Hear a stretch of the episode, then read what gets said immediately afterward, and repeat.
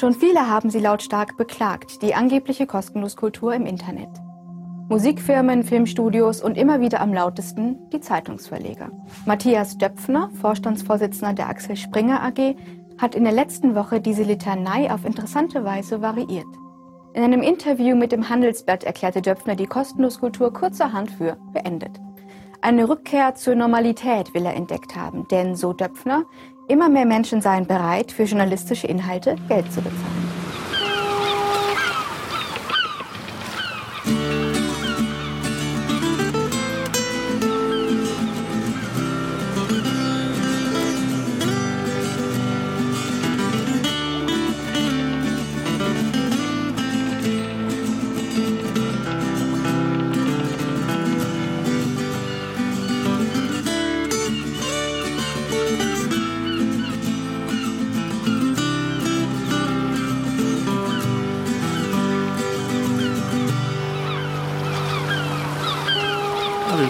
Klabautercast Nummer 92.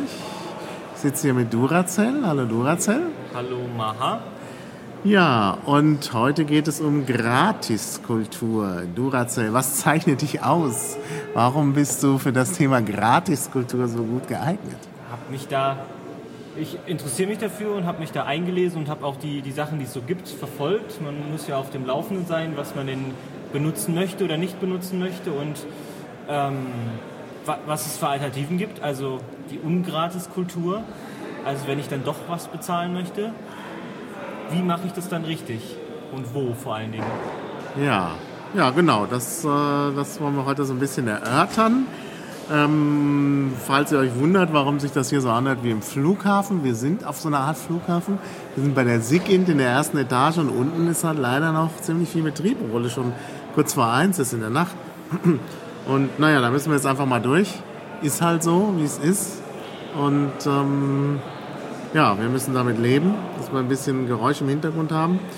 Ähm, ja, und zum Einstieg kann ich noch mal kurz was sagen zu Gratiskultur oder auch Kostenloskultur. Das ist natürlich ein Kampfbegriff. Ein Kampfbegriff der Content-Mafia, die halt sagt, ja, die wollen alles kostenlos, alles gratis. Wobei ich Gratiskultur ein bisschen besser finde. Ich habe mich gerade noch mal informiert über das Wort gratis. Die Etymologie von gratis ist natürlich, das bedeutet tatsächlich auf Lateinisch aus freien Stücken. Also weil es angenehm ist, wird etwas verteilt und nicht gegen Geld. Ähm, ja, also das ist schon eine interessante, eine interessante Wortbildung. Und es ist wohl tatsächlich so, dass im Internet Leute irgendwelche Dinge ins Netz stellen aus Spaß und Erfreut. Einfach eben gratis. Und äh, ja, das ärgert natürlich andere. Ähm, ja, wir wollen das Ganze historisch angehen. Wir beginnen also am Anfang des Internets beim Usenet. Vielleicht kannst du kurz sagen, was das ist.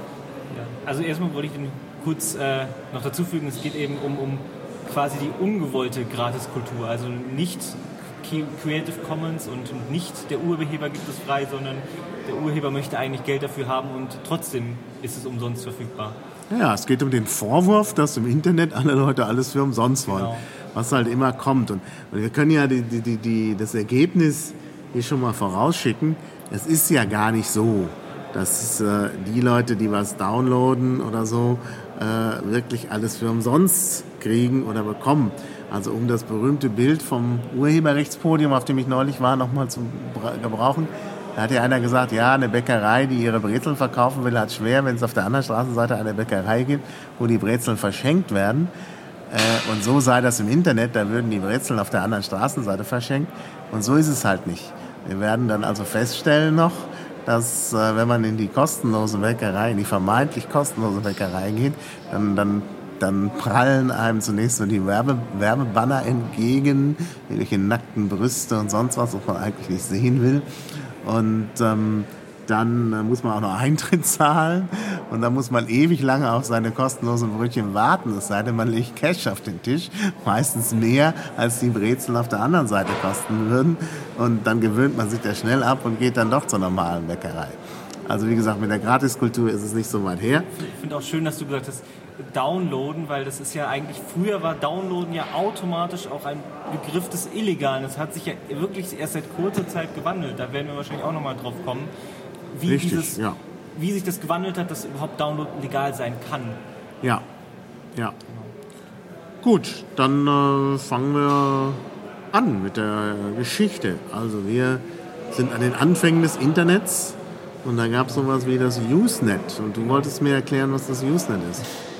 Möchte dir erklären, was das Usenet ist. Ja, ich habe da keine Ahnung von. Das Usenet ist an, an sich eine ja, sehr alte Struktur, die die News-Server beinhaltet, wo sich Leute austauschen können, wo man quasi Postings machen kann, was später auch als Forum eine Renaissance erlebt hat ähm, im WWW selbst, aber das, das News, äh, Usenet ist, eine eigene, ist ein eigenes Protokoll und da gibt es eben verschiedene ja, Kanäle, die man sich, wo man sich einklicken kann und wo man eben mit anderen Leuten diskutieren kann. Üblicherweise ist es eben reiner Text. Und es gibt eben auch Ausnahmen, das sind die sogenannten Binary Groups. Da gibt es dann eben auch wirklich Dateien zum Download, jeder Art. Ähm, allerdings ist es sehr verpönt, weil, weil zu den Anfangszeiten des Internets war es ja so, da war die Bandbreite teuer und nicht vorhanden. Da wollte man sich eigentlich keine großen Dateien runterladen und die Anbieter wollten sie auch nicht anbieten, weil das eben ihr, ihr Traffic war, den sie da verbraten haben. Deswegen gab es diese Binary Groups immer nur in sehr eingeschränktem Maße. Das heißt, man musste sich wirklich bemühen, um, um da ranzukommen. Ähm, das ist heute anders. Es gab quasi irgendwann die Idee, dass man diese Binary Groups ja auch mal benutzen könnte, um damit Geld umzusetzen. Und zwar nicht zu wenig.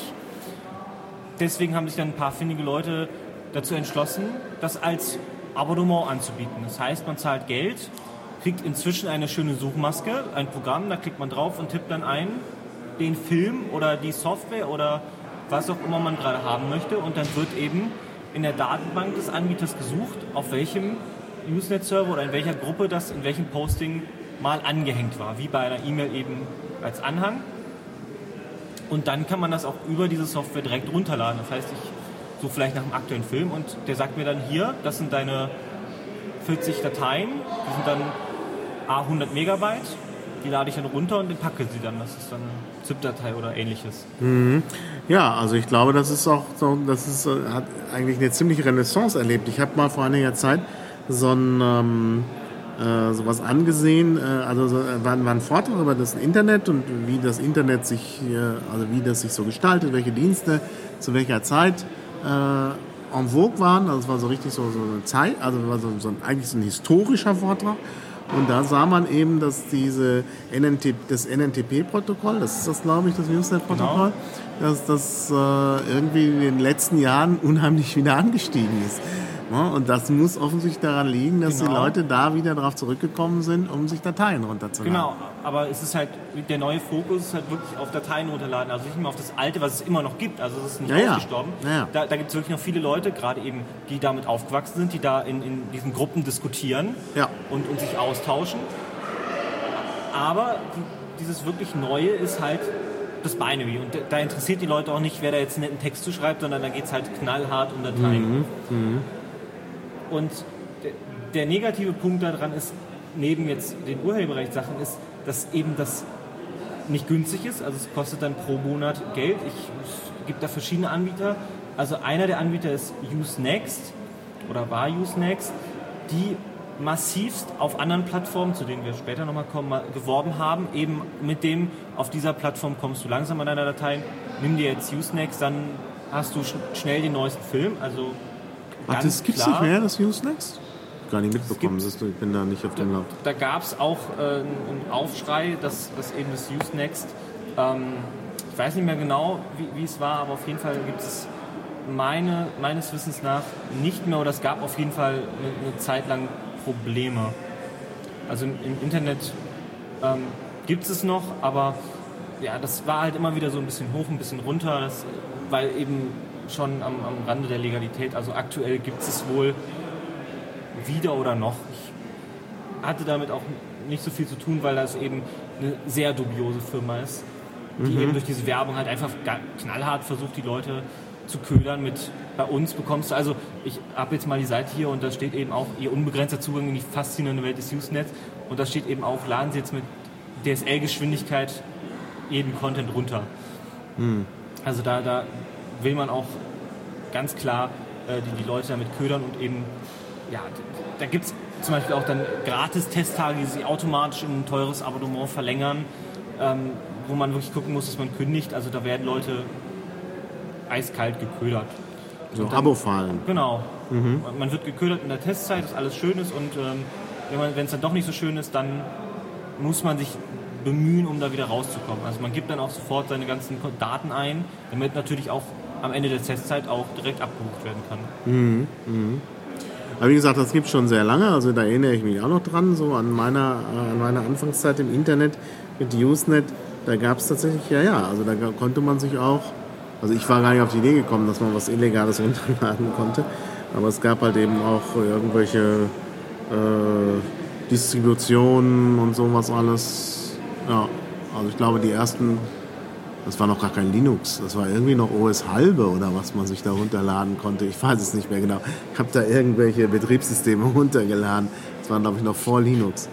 Also das gab es schon. Ja. Und ansonsten halt das Usenet genutzt, um Und- mich und- zu informieren. Ja. Genau, und eben das Usenet selbst hat halt eben keinerlei Kosten. Das sind halt nur die Anbieter, die dir den Zugang dazu geben, die dann Geld von dir verlangen oder auch nicht. Aber das Nicht ist eben kaum vorhanden. Also es gab News-Server oftmals bei den eigenen Providern. Wenn man bei der Telekom war, haben die einem sowas zur Verfügung gestellt. Andere haben es auch gemacht, LS Aqua, wer auch immer. Ähm, schalten es aber auch immer mehr ab. Also es ist sehr selten geworden. Und dort waren diese Binary Groups aber auch größtenteils nicht vertreten. Einfach aus Grund der schwammigen Legalität und eben aus Grund des Traffics, der da einfach, der da einfach rübergeht. Das war halt vor YouTube und ähnlichen Sachen, wo man massig Traffic verbrät. Da war Traffic noch wirklich was. was Ja, ja, klar. Also ich habe ja damals auch mit so einem komischen langsamen Modem da im Internet gehangen und Genau. musste dann immer als armer äh, Assistent da immer, hatte ich immer so Telefonrechnungen von 200 bis 300 Mark im Monat. Das hat schon ganz schön reingehauen. Und naja, und es war halt unheimlich langsam, man hat halt immer nur gewartet da. Also das war ganz furchtbar. Ja, also äh, ich habe, äh, gab es denn da, ich meine, wenn der schon so alt ist mit dem Usenet, gab es denn da nicht irgendwie auch schon spektakuläre äh, Aktionen der Content-Mafia dagegen? Also damals ist es mir jetzt nicht bekannt. Also es ist wirklich mit, mit, diesem, mit dieser aggressiven Bewerbung ähm, kam es halt dann noch in den Fokus des, sage ich mal, normalen Konsumenten.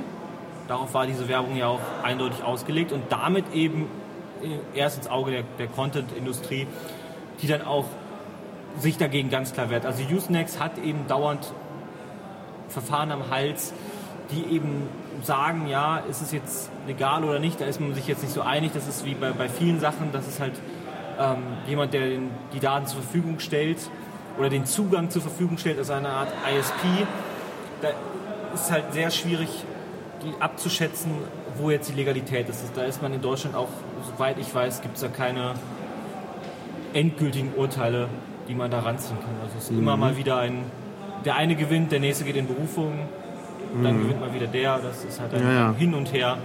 Gut, also diese ganzen Geschichten sind erst, diese, diese äh, juristischen Maßnahmen sind dann doch erst neueren Datums.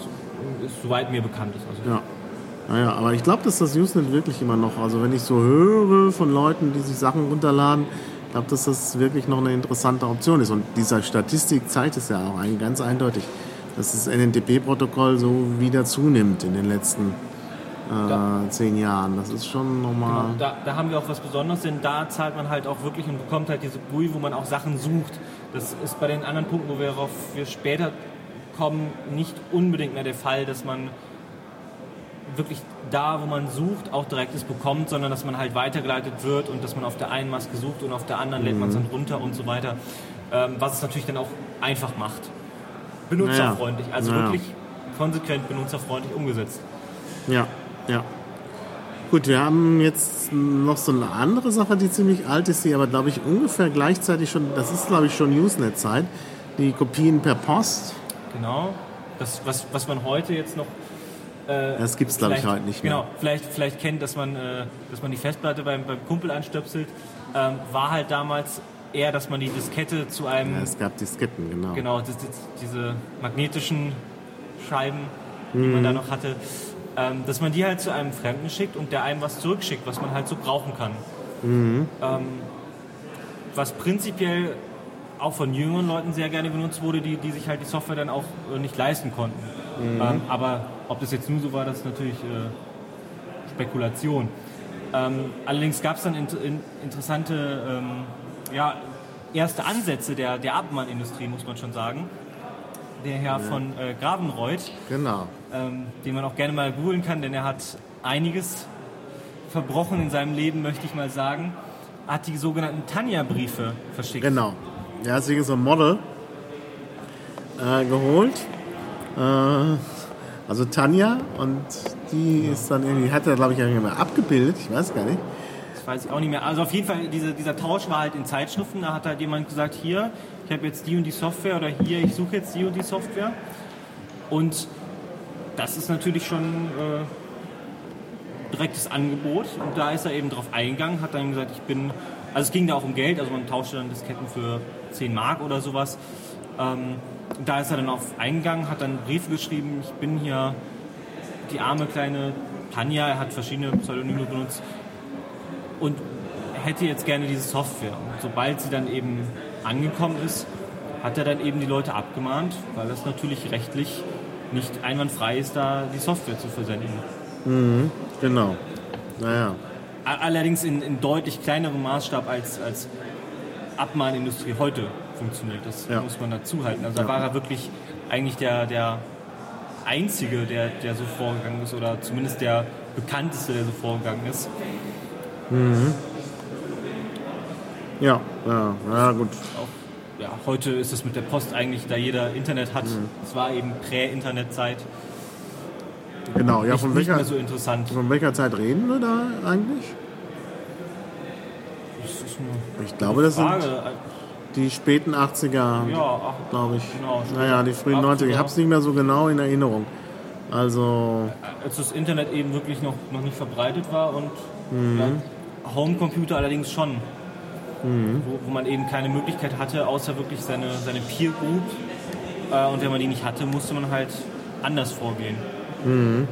Ja. Und das ist halt heute absolut geworden. Also ich wüsste jetzt keine Zeitschrift, in der jemand seine Disketten verschicken möchte, wo das aktuelle Word drauf ist oder ähnliches. Das ist mir jetzt ja, ja, ja, ja. in letzter Zeit noch nicht untergekommen. Ja, ja. Genau.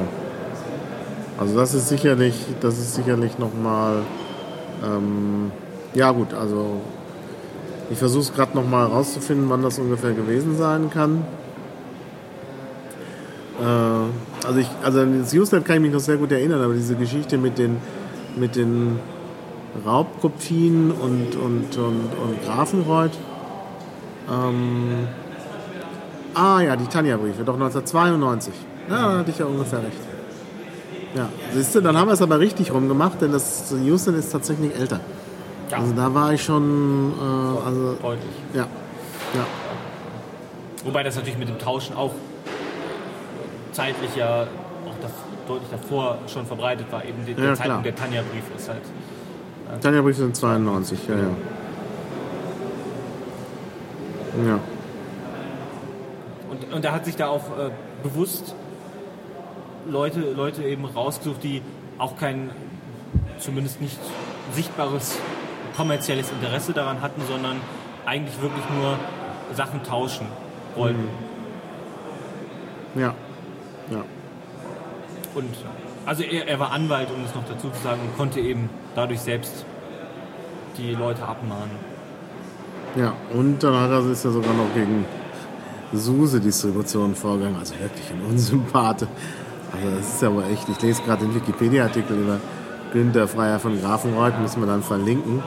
Also das ist schon deutlich vorbestraft. Und wenn wir nachher noch auf ein paar andere Themen zu sprechen kommen, da könnte auch öfter mal der Name äh, Grafenreuth fallen, denn der hat in so einigen Dingen mitgemischt, genauso wie sein äh, Kompagnon Bernhard äh, Syndikus, ja. die zusammen als Rechtsanwälte aufgetreten sind. Ähm, die ja. haben in ziemlich vielen, also sie haben auf, auf allen Seiten gespielt, auf den, die kopiert haben und auf der anderen auch. Also die haben sich einfach selbst daran vermutlich bereichern wollen. Ja. Da ging es da nicht um Recht oder Unrecht. Ja. ja. Naja, also wie gesagt, dieser, dieser Artikel hat es in sich. Also das muss man sich mal auf der Zunge zergehen lassen, kann ich nur jedem empfehlen. Ach, ja, gut. Also, bevor ich mich noch weiter aufrege, ich meine, der ist ja auf CCC-Veranstaltungen aufgetreten, also ist mir ja letztlich kein Unbekannter. Aber naja. Naja, gut. Er hat sich auf jeden Fall einen, einen Ruf gemacht und keinen guten. Ja. Okay, ja, dann kommen wir schon. Was kommt als nächstes? Auf deiner kommen Liste. die FDPs. FDP, ja, FDPs klar auch. Auch ein, ein sehr altes Protokoll. Ja. Auch eins aus genau dieser Zeit. Ich genau. kann mich nicht mehr erinnern. Ich bin ja seit 91 so richtig im Internet dann unterwegs gewesen. Und äh, da war er, also Telnet und FDP, das waren halt die Protokolle, die man benutzt hat damals. Genau. Ja. Das mit den FDPs ist zumindest, dass ich das mitbekommen habe, später gewesen. Ähm, da war es dann nämlich einfach so, also FTP-Server haben sich dann einfach verbreitet und ähm, wie das auch bei, bei Mail-Servern so ist, FTP-Server muss man konfigurieren können. Also das sollte der Admin können. Das Problem war, das konnten viele Admins nicht. Deswegen gab es viele FTP-Server, die einfach offen standen. Also wo jeder Dateien draufschreiben konnte, die dann auch jeder runterladen konnte, was natürlich ein willkommenes Geschenk ist für Leute, die Sachen irgendwo ja. ablegen möchten ja. und verfügbar machen möchten. Und so war das dann auch. Es gab dann richtige Gruppen, die sich dann organisiert haben und ähm, dann gab es eben Leute, die haben ähm, FTP-Server durchsucht, also mit Skripten. Dann wurde halt einerseits probiert, was hochzuladen, dann andererseits probiert, es runterzuladen. Dann wurde auch die, die Geschwindigkeit gemessen. Und dann wurden halt diese Server halt eingestuft, ob die jetzt geeignet sind oder nicht geeignet sind. Ja. Und dann wurde da eben, wenn sie geeignet waren, entsprechende Dokumente darauf abgelegt. Also ähm, in der Zeit konnte man, wenn man Sachen haben wollte, auch den schönen Selbstversuch einfach machen, die so einen Server aufzusetzen. Den konnte man ja dann auch so triggern, dass er halt zumindest testweise erstmal so einen Download zuließ, aber am Ende dann nicht mhm. mehr. Und dann hat man halt schon gesehen, was für ein Scheiß da landet. Also da landete halt alles von der ganzen Welt. Also ähm, ich habe das testweise mal gemacht und ich hatte plötzlich irgendwelche spanischen Filme auf dem Server drauf, die halt irgendjemand da hochgeladen hat und anbieten wollte über mich. Mhm. Das ist dann schon sehr, sehr interessant, aber da wird halt das, was heute noch der Fall ist, einfach Kapazität ausgenutzt, die unsicher im Netz steht. Mhm. Ja. Und da, das wurde dann eben verteilt. Also da gab es dann, äh, haben sich auch die ersten, äh, oder gab es dann auch viele Webseiten, die einfach dann Listen herausgegeben haben, wo denn jetzt welche, welcher Download, der jetzt interessant ist, verfügbar ist, auf welchem FTP-Server und eben auch immer geschaut, dass es dann redundant ist und dass man auch immer genug Alternativen hat, wenn denn jetzt jemand doch diesen FTP-Server abschalten sollte oder die Dateien löschen sollte. Ähm, es gab auch jede Menge, die dann ähm, versucht haben, die FTP-Server zu manipulieren, sodass man die Dateien auch am Ende gar nicht mehr wirklich sehen konnte im Dateisystem. Also unter Windows waren dann noch, sag mal, Punkt, Punkt, Slash äh, oder Punkt, Punkt, Backslash ähm, wenn das sehr oft in der URL drin vorkam, dann äh, konnte man schon schauen, dass da, dass da irgendwas manipuliert wurde. Da gibt es auch interessant, da kann man auch im Internet mal schauen, wie das so passiert ist. Das ist ähm, heute nicht mehr so möglich, aber damals waren eben auch, war auch die Software nicht, nicht gerade perfekt und es wurde eben massivst ausgenutzt. Mhm. Also Inkompetenz sowohl der Administratoren als auch der Programmierer. Ja. Naja, und da gab es natürlich dann auch äh ähm, so Plattformen, ne? FDP-Welt. Genau, FDP-Welt ist äh, allerdings sehr spät entstanden. Ähm, da, das war so einer der ersten Fälle, wo das dann auch so, so hochkochte, dass man jetzt endlich mal so einen Urheberrechtsverletzerring aufgehoben hat oder ausgehoben hat. Und dass jetzt alle Leute, die da was runtergeladen haben, doch mit einer Strafe rechnen können. Also mir ist jetzt nicht bekannt, dass da irgendwem irgendwas mal passiert ist, außer den Betreibern. Die wurden dann tatsächlich zu ähm, Strafen verurteilt, Währungsstrafen waren es, wenn ich mich recht entsinne.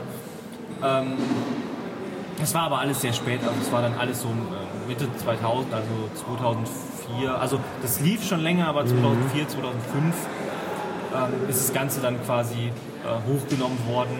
Da sind dann die, haben dann die Ermittlungen der, unter anderem die GVU hat da sehr viel Interesse dran gezeigt.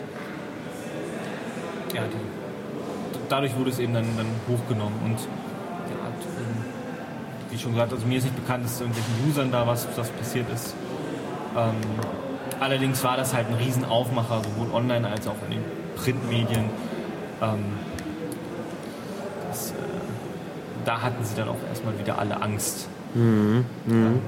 Ja, und das war ja nun FDP-Welt. Die Informationen darunter findet man unter dem Artikel Bernhard Syndikus, dem Genau, äh, genau, das- Kompagnon von Grafenreuth. Genau, den, den ich eben schon erwähnt hatte, wo ich auch sagte, die findet man immer wieder, die haben auch gerne mal im Hintergrund mitgemischt. Also äh, wenn ich schaue, was da noch so für Themen auf uns warten, dann, wie gesagt, kommt der Herr doch in den ein oder anderen Themen, wenn auch als Randperson, immer mal wieder vor. Ja, ist eigentlich erstaunlich, dass es immer die üblichen Verdächtigen sind. Das stimmt wohl. Also, ähm, gab es zum Beispiel irgendwie Tarife von irgendwie kurz am Rande, weil ich das gerade offen habe, irgendwie 10 Euro für, fün- für ein 5 Gigabyte Paket, da wurde dann eben äh, nach Traffic abgerechnet. Ähm, oder eine Flat für 135 Euro, ähm, dass man eben die neuesten Filme, die neuesten PC-Spiele, Programme, Musik, E-Books, was auch immer, das illegale Netz hergegeben hat, Ja. ähm, sich runterladen konnte. Ja. Ja, und dann ging es ja auch schon los mit Peer-to-Peer, ne? Das ist ja auch eigentlich eine ganz alte Ja. Geschichte. Peer-to-Peer, ja. Ähm, ja, Peer-to-Peer ist, ist erstmal den, den Begriff kurz äh, sagt eben aus, dass man, ähm, dass es eben keinen zentralen Server gibt, sondern dass man eben mit anderen kommuniziert und es von anderen runter und gegebenenfalls auch je nach System hochlädt. Also man muss ja auch von irgendjemandem runterladen können. Also es gibt ja nicht einen, der es bereitstellt, sondern quasi man tauscht sich aus. Also jeder hat ein Stück und man schert das dann so lange, bis möglichst alle die vollständige Datei haben. Da gab es dann auch ziemlich viel, was so am höchsten schlug ähm, oder als erstes hochschlug, äh, war Napster. Das dann auch in den Medien äh, Genau, was dann ja auch- Anklang fand, um es mal so zu sagen. Interessanterweise, das war bei dem Urheberrechtspodium nämlich auch äh, eine Anwesen, ist es inzwischen eine Marke Ja. von Rhapsody, die ein ähm, legales Musik-Download-Angebot haben oder Musik-Streaming-Angebot haben. Was natürlich schon ein interessanter Witz eigentlich ist, dass man diese explizit gebrandmarkte, diesen gebrandmarkten Namen Napster nimmt und ihn in ein legales Angebot wandelt. Da sieht man schon mal, was, welche Macht diese Marke Ja, ja. Ja, ja. heutzutage noch hat. Dass, dass Napster wirklich in den Köpfen noch, noch vorhanden ist. Vielleicht müssen wir noch kurz erklären, wie das funktioniert hat mit Napster. Das ist ja Genau. nicht so. Also ähm, Napster war, war ein System, was einen äh, zentralen Server hatte. Da hat man sich quasi, da konnte man quasi anfragen und hat dann gesagt, hier, ich hätte gerne, was weiß ich, den aktuellen Nummer 1 Hit von Dieter Bohlen oder Künstler X, wie auch immer man, wen man da jetzt nehmen will. Ähm, da hat man ihm angefragt und dann kam so, so eine Liste zurück, ja, diese Dateien, schwuppdiwupp, gab's. Dann waren das weiß ich nicht, einige zehn, einige hundert, einige tausend, zehntausend, je nachdem, wie beliebt gerade dieser, diese Sache war, wurden eben unterschiedliche Dateien geshared. Und dann konnte man sich eben aus dieser Liste beliebig viele raussuchen und einfach sagen, das möchte ich jetzt downloaden. Und dann hat eben dieser zentrale Server die Daten rausgerückt, wer hat denn diese Dateien. Und dann hat sich quasi mein PC zu denen verbunden und gesagt, hier, ich hätte doch gerne mal diese Datei. Und dann hat er das bei vielen gemacht und dann wurde halt immer so in Scheibchen von verschiedenen Leuten das runtergeladen. also im Grunde schon ganz ähnlich wie BitTorrent. Genau, BitTorrent unterscheidet sich da. Da kommen wir ja noch drauf. Aber jetzt war es erstmal. Ja, Ja, das jetzt, war halt das Erste. Also da gibt es halt, kommen wir jetzt dazu, äh, jede Menge Nachfolger und, und Konkurrenten. Mhm. Ähm, ja, was dann so folgte, war zum Beispiel äh, Gnutella, Mhm. was ein Netzwerk war. Also es gibt zum Beispiel dann eben den Gnutella Client. Ähm, das hatte kein zentrales, oder war, war, gab, da gab es keine zentrale Instanz, sondern es war ähm, ein reines Peer-to-Peer-System. Das heißt, man hat wirklich auch bei den Clients angefragt, welche das? Dateien. Genau. Und es ging dann eben in einer Kette immer weiter. Also ich habe dann bei den Leuten angefragt und dann wurde eben das entsprechend weitergegeben. Mhm. Ähm, wa- was dazu, Also eigentlich spricht man das Nutella aus, weil Ja. das G natürlich auf Englisch an der Stelle nicht gesprochen wurde. Ja, naja, wie auch immer. Ähm, Ich glaube, über die Aussprache haben sich ja wenig Leute Gedanken gemacht, aber es ist natürlich sinnvoll, den, den, das, das jetzt doch mal anständig äh, zu benennen. Ähm, Genau. Es gab davon dann mehrere Versionen, also es, es gab dann am Ende noch so ein ähm, ja, System, ähm, was so ein bisschen ähnlich ist wie, wie Skype, wer sich damit schon beschäftigt, wo es sogenannte Supernodes gibt. Ähm, das ist eben dann äh, auch Nutella ähm, oder Nutella 2, das ist noch ein bisschen, bisschen anders. Ähm, das heißt, man hat sich zu diesen Supernodes verbunden und die haben einem dann auch Listen geschickt von wegen, ja, hier bei den und den Nodes, die kannst du auch anfragen. Das heißt, es waren quasi zentrale Eingangspunkte, die quasi mir eine Kontaktliste weitergegeben haben. ja, sie, es gibt dazu auch einen schönen Wikipedia-Artikel. Also werde ich dann entsprechend verlinken. Aber auch das ist ja nicht mehr aktuell. Ne? Also ganze Technik. Nein, das, ähm, das ist ja so nach der Jahrtausendwende irgendwie genau. war das mal. Das waren so die ersten Sachen, die existieren meines Wissens heute nicht mehr. Zumindest die alten Sachen, aber ich glaube, Nutella, zumindest das normale Nutella hat es ähm, nicht überlebt. Mhm. Also das Netzwerkprotokoll gibt es natürlich immer noch, aber ich sage mal, die Verbreitung ist nicht vorhanden. Mhm. Würde ich so aus meinem Ja, ja, nee, nee. Also das war damals sagen. mal. Genau, das war mal in. Also dieses, es mal so zu sagen. Ja, zusammen mit eDonkey, auf das du Genau. ja gleich noch kommen willst. Ähm, das war so die Anfang na- nach der Jahrtausendwende. Ich erinnere mich, ich hatte da damals äh, einen äh, äh, Freund, der mich versorgt hat mit, mit schlechten Pornos, die ich dann alle wieder gelöscht hatte. Und die hatte ich, äh, kamen immer aus irgendwelchen Netzwerken. Genau, da, das war auch eine beliebte Methode, wo du, wo du gerade Porno sagst, um, um Leute, Leuten das Leben schwer zu machen, nämlich einfach ähm, Filme, also zum Beispiel, also bei Musik natürlich entsprechend auch, aber bei Filmen zum Beispiel einfach einen Film, einen Pornofilm einfach umzubenennen, den neu reinzustellen und dann eben als aktuellen Kinofilm. Und da man natürlich nicht weiß, was man da runterlädt, ähm, es wurde dann am Ende auch verfeinert, dass man Methoden hatte, um dann sich doch mal ein Bild zu machen, aber am Anfang war es eben so, man hat halt einen Dateinamen runtergeladen und wusste halt nicht, was drin ist. Und wenn man den halt runtergeladen hat und es war ein Porno, dann war es halt ein Porno. Naja, naja, genau. Naja, also damals äh, ähm, war es halt so, dass äh, auch das, ich meine, das ist ja wieder die Geschichte mit der Kostenloskultur, dass ähm, äh, der mir gesagt hat, hier, ähm, wir, ich gebe dir diese, ich brenne dir diese DVD oder CD, war das glaube ich sogar noch. Ähm, ja, ich meine, ich wusste ja nicht, ob das jetzt seine private Sammlung ist oder sonst was her ist. Und gut, also mir hat es halt nicht, nicht gefallen. Ich habe es dann gleich wieder äh, gelöscht. Aber, aber ja, ne, also es ist. Genau. Ähm, bei, bei Musik war das dann ähnlich. Dann gab es am Ende sowas Sachen wie Loops. Also es gab dann ähm, teilweise Techniken, dass man sich halt einfach den Anfang anhören konnte. Dann hat er halt ähm, bei dieser Scheiben-Runterladtechnik halt versucht, möglichst die ersten Sachen zuerst zu bekommen, damit man sich halt Ein das schon Bild mal anhören kann, ja, ja. Genau. Dann gab es eben, hat man sich das, dessen auch angenommen äh, als Person, die nicht möchte, dass äh, das runtergeladen wird und hat halt einfach Loops gemacht. Da wurden die ersten 30 Sekunden genommen und einfach geloopt. Dann hat man das erst gemerkt, wenn es fertig war. Das war natürlich auch Zeiten, wo ein, ein MP3-Download auch noch ähm, nicht in einer halben Sekunde fertig war, sondern eben noch wirklich Minuten, äh, wenn nicht gar länger gedauert hat. Ähm, was, was man auch kurz noch dazu erwähnen muss, ist natürlich, dass MP3 das Ganze auch erst möglich gemacht hat. Also vor allem diese Musikverbreitung, Ja. die bei Napster und auch bei den anderen Sachen, das eigentlich das Größere war, weil Videos waren zu groß, um es wirklich runterzuladen oder halt, da braucht man halt wirklich einen Anschluss bei der Uni oder ähnlichem, um, sich da zu versorgen.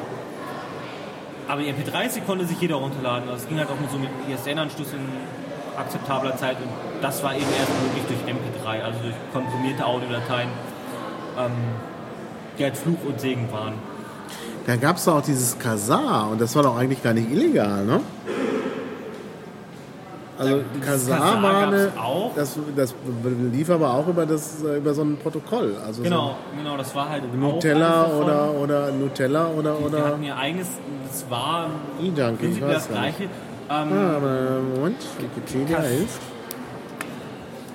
Kazar hat allerdings, äh, ähnlich wie, wie die Marke Napster, auch eine, eine Geschichte durchgemacht. Also war halt, oder Kazar jetzt vielleicht nicht, aber ähm, die, die haben halt einfach auch ein System gemacht,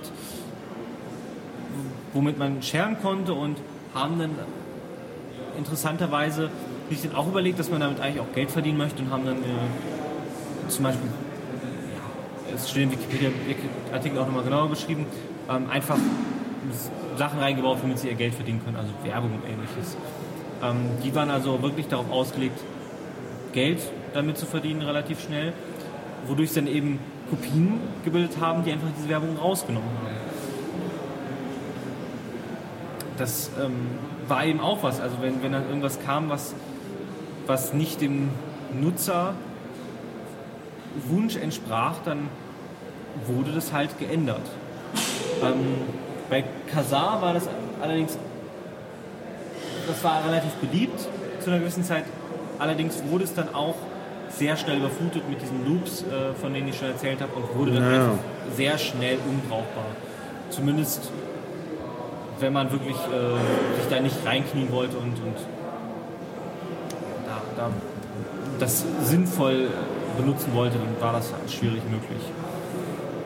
Ähm, was wir vielleicht auch noch mal kurz einwerfen können, ist, dass natürlich diese Tauschbörsen auch ein guter Weg waren, für den Normalbürger MP3s zu bekommen Ja, von seiner ja. normalen CD. Also ich habe mir Genau. eine CD im Laden gekauft, die war teilweise kopiergeschützt, Mhm. sodass ich sie nicht kopieren konnte, sage ich jetzt mal als normaler Mensch, mit normalen Programmen, die eben dann Ja, die konnte ich haben, nicht im Autoradio abspielen. Das war damals ja auch. Ich war Genau. total entgeistert. Also ich meine, Genau. wenn ich mir selber eine CD gekauft habe, die nicht im Autoradio abspielen konnte, habe ich die natürlich umgetauscht.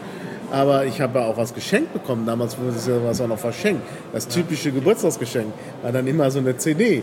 und die, die- konnte ich nicht im Autoradio Die hören. waren defekt, einfach, das muss man ganz klar sagen. Und es war einfach so kalkuliert, dass CD-Laufwerke, Computer-CD-Laufwerke das nicht lesen konnten.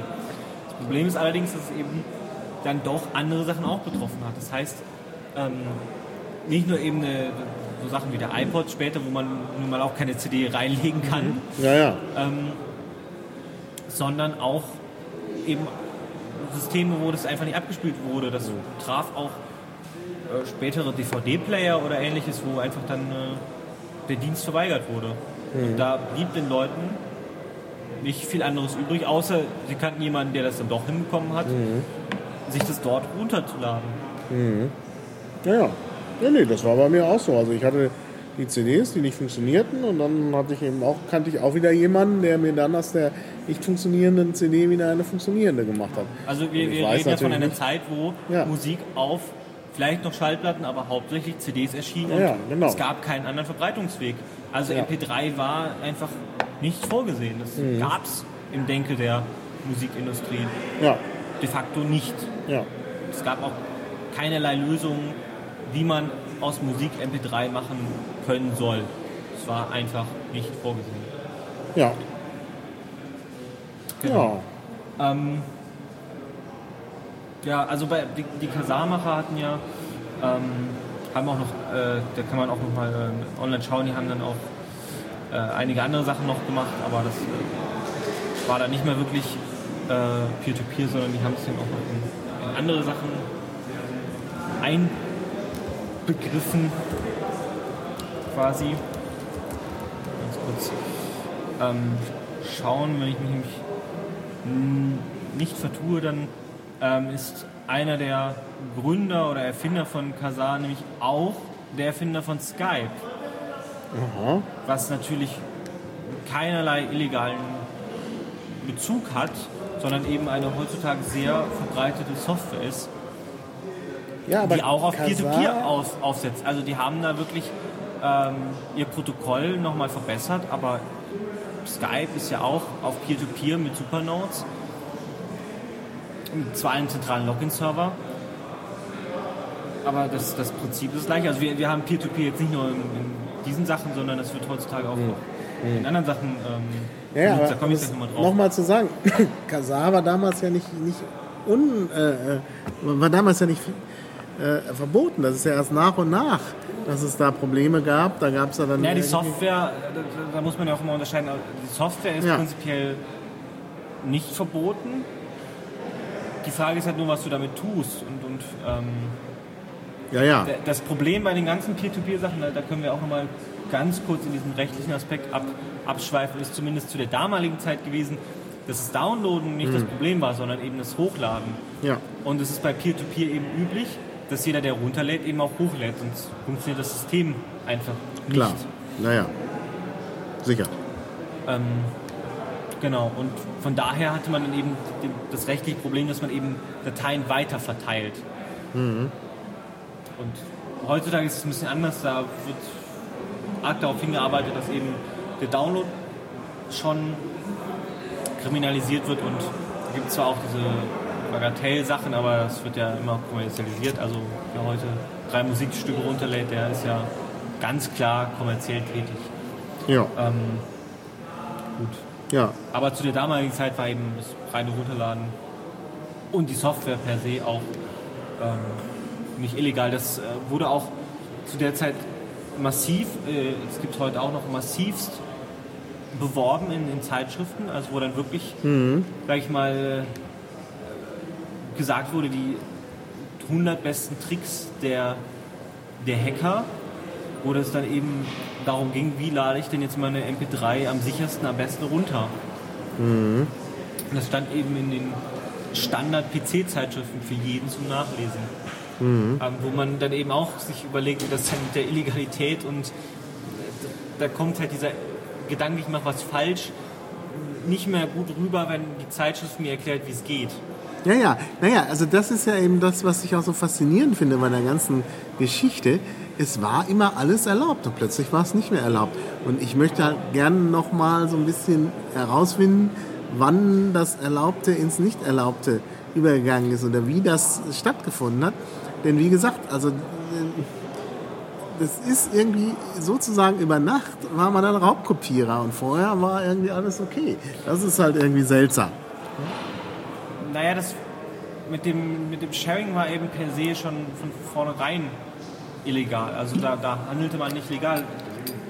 Interessanterweise war es aber einfach auch nicht im Fokus von, von der Musikindustrie oder von anderen ähm, Industrien, Ja, ja. die da geshared wurden, sondern da war plötzlich so ein Napster und da konnten plötzlich alle Leute alle Musik runterladen und da Ja. ist natürlich man als komplette Industrie, als einzelner Urheber, als äh, Verwerter der Rechte, ähm, ja, ich denke mal schon geschockt, dass das über Nacht einfach so auf einen hereinprasselt. Mhm. Und dann mussten sie sich auch erstmal überlegen, wie sie damit umgehen können. Und, und Ja gut, das müssen wir natürlich auch erstmal merken. Ich denke Genau, am Anfang, wir reden ja jetzt hier von 2002, das war ja noch die Blütezeit, also da war ja noch Goldgräberstimmung durch CD-Verkäufe. ja, Hm? Ich meine, da habe ich auch wirklich ständig dauernd CDs verkauft, verschenkt. Das war wie gesagt das typische Geschenk. Ähm, und, und man hat sich da CDs gekauft für, weiß ich nicht, ähm, irgendwie, das waren, dann kostete, glaube ich, immer so 36 Mark die CD. Und dann gab es irgendwie den Euro, dann waren die aber auch nicht billiger, dann kosteten die irgendwie plötzlich 36 Euro. Also, ich, also ja, vielleicht nicht ganz, aber über, immer so um die 20 Euro. Und das hat man dann einfach, einfach bezahlt. genau. Warum auch nicht? Ja. Also Ja. das, da- dazu kommen wir später auch zu dem, warum sollte ich denn eigentlich nicht bezahlen? Weil äh, das eiskalte Problem zu der damaligen Zeit war halt, es gab nichts. Also Ja, iTunes kam ja, fast klar. ein Jahrzehnt später und es gab einfach keine Möglichkeit, sich legal digitale Kopien für den PC zu beschaffen. Also ob man das jetzt runtergeladen hat äh, und es damit ja meistens geshared hat, war illegal.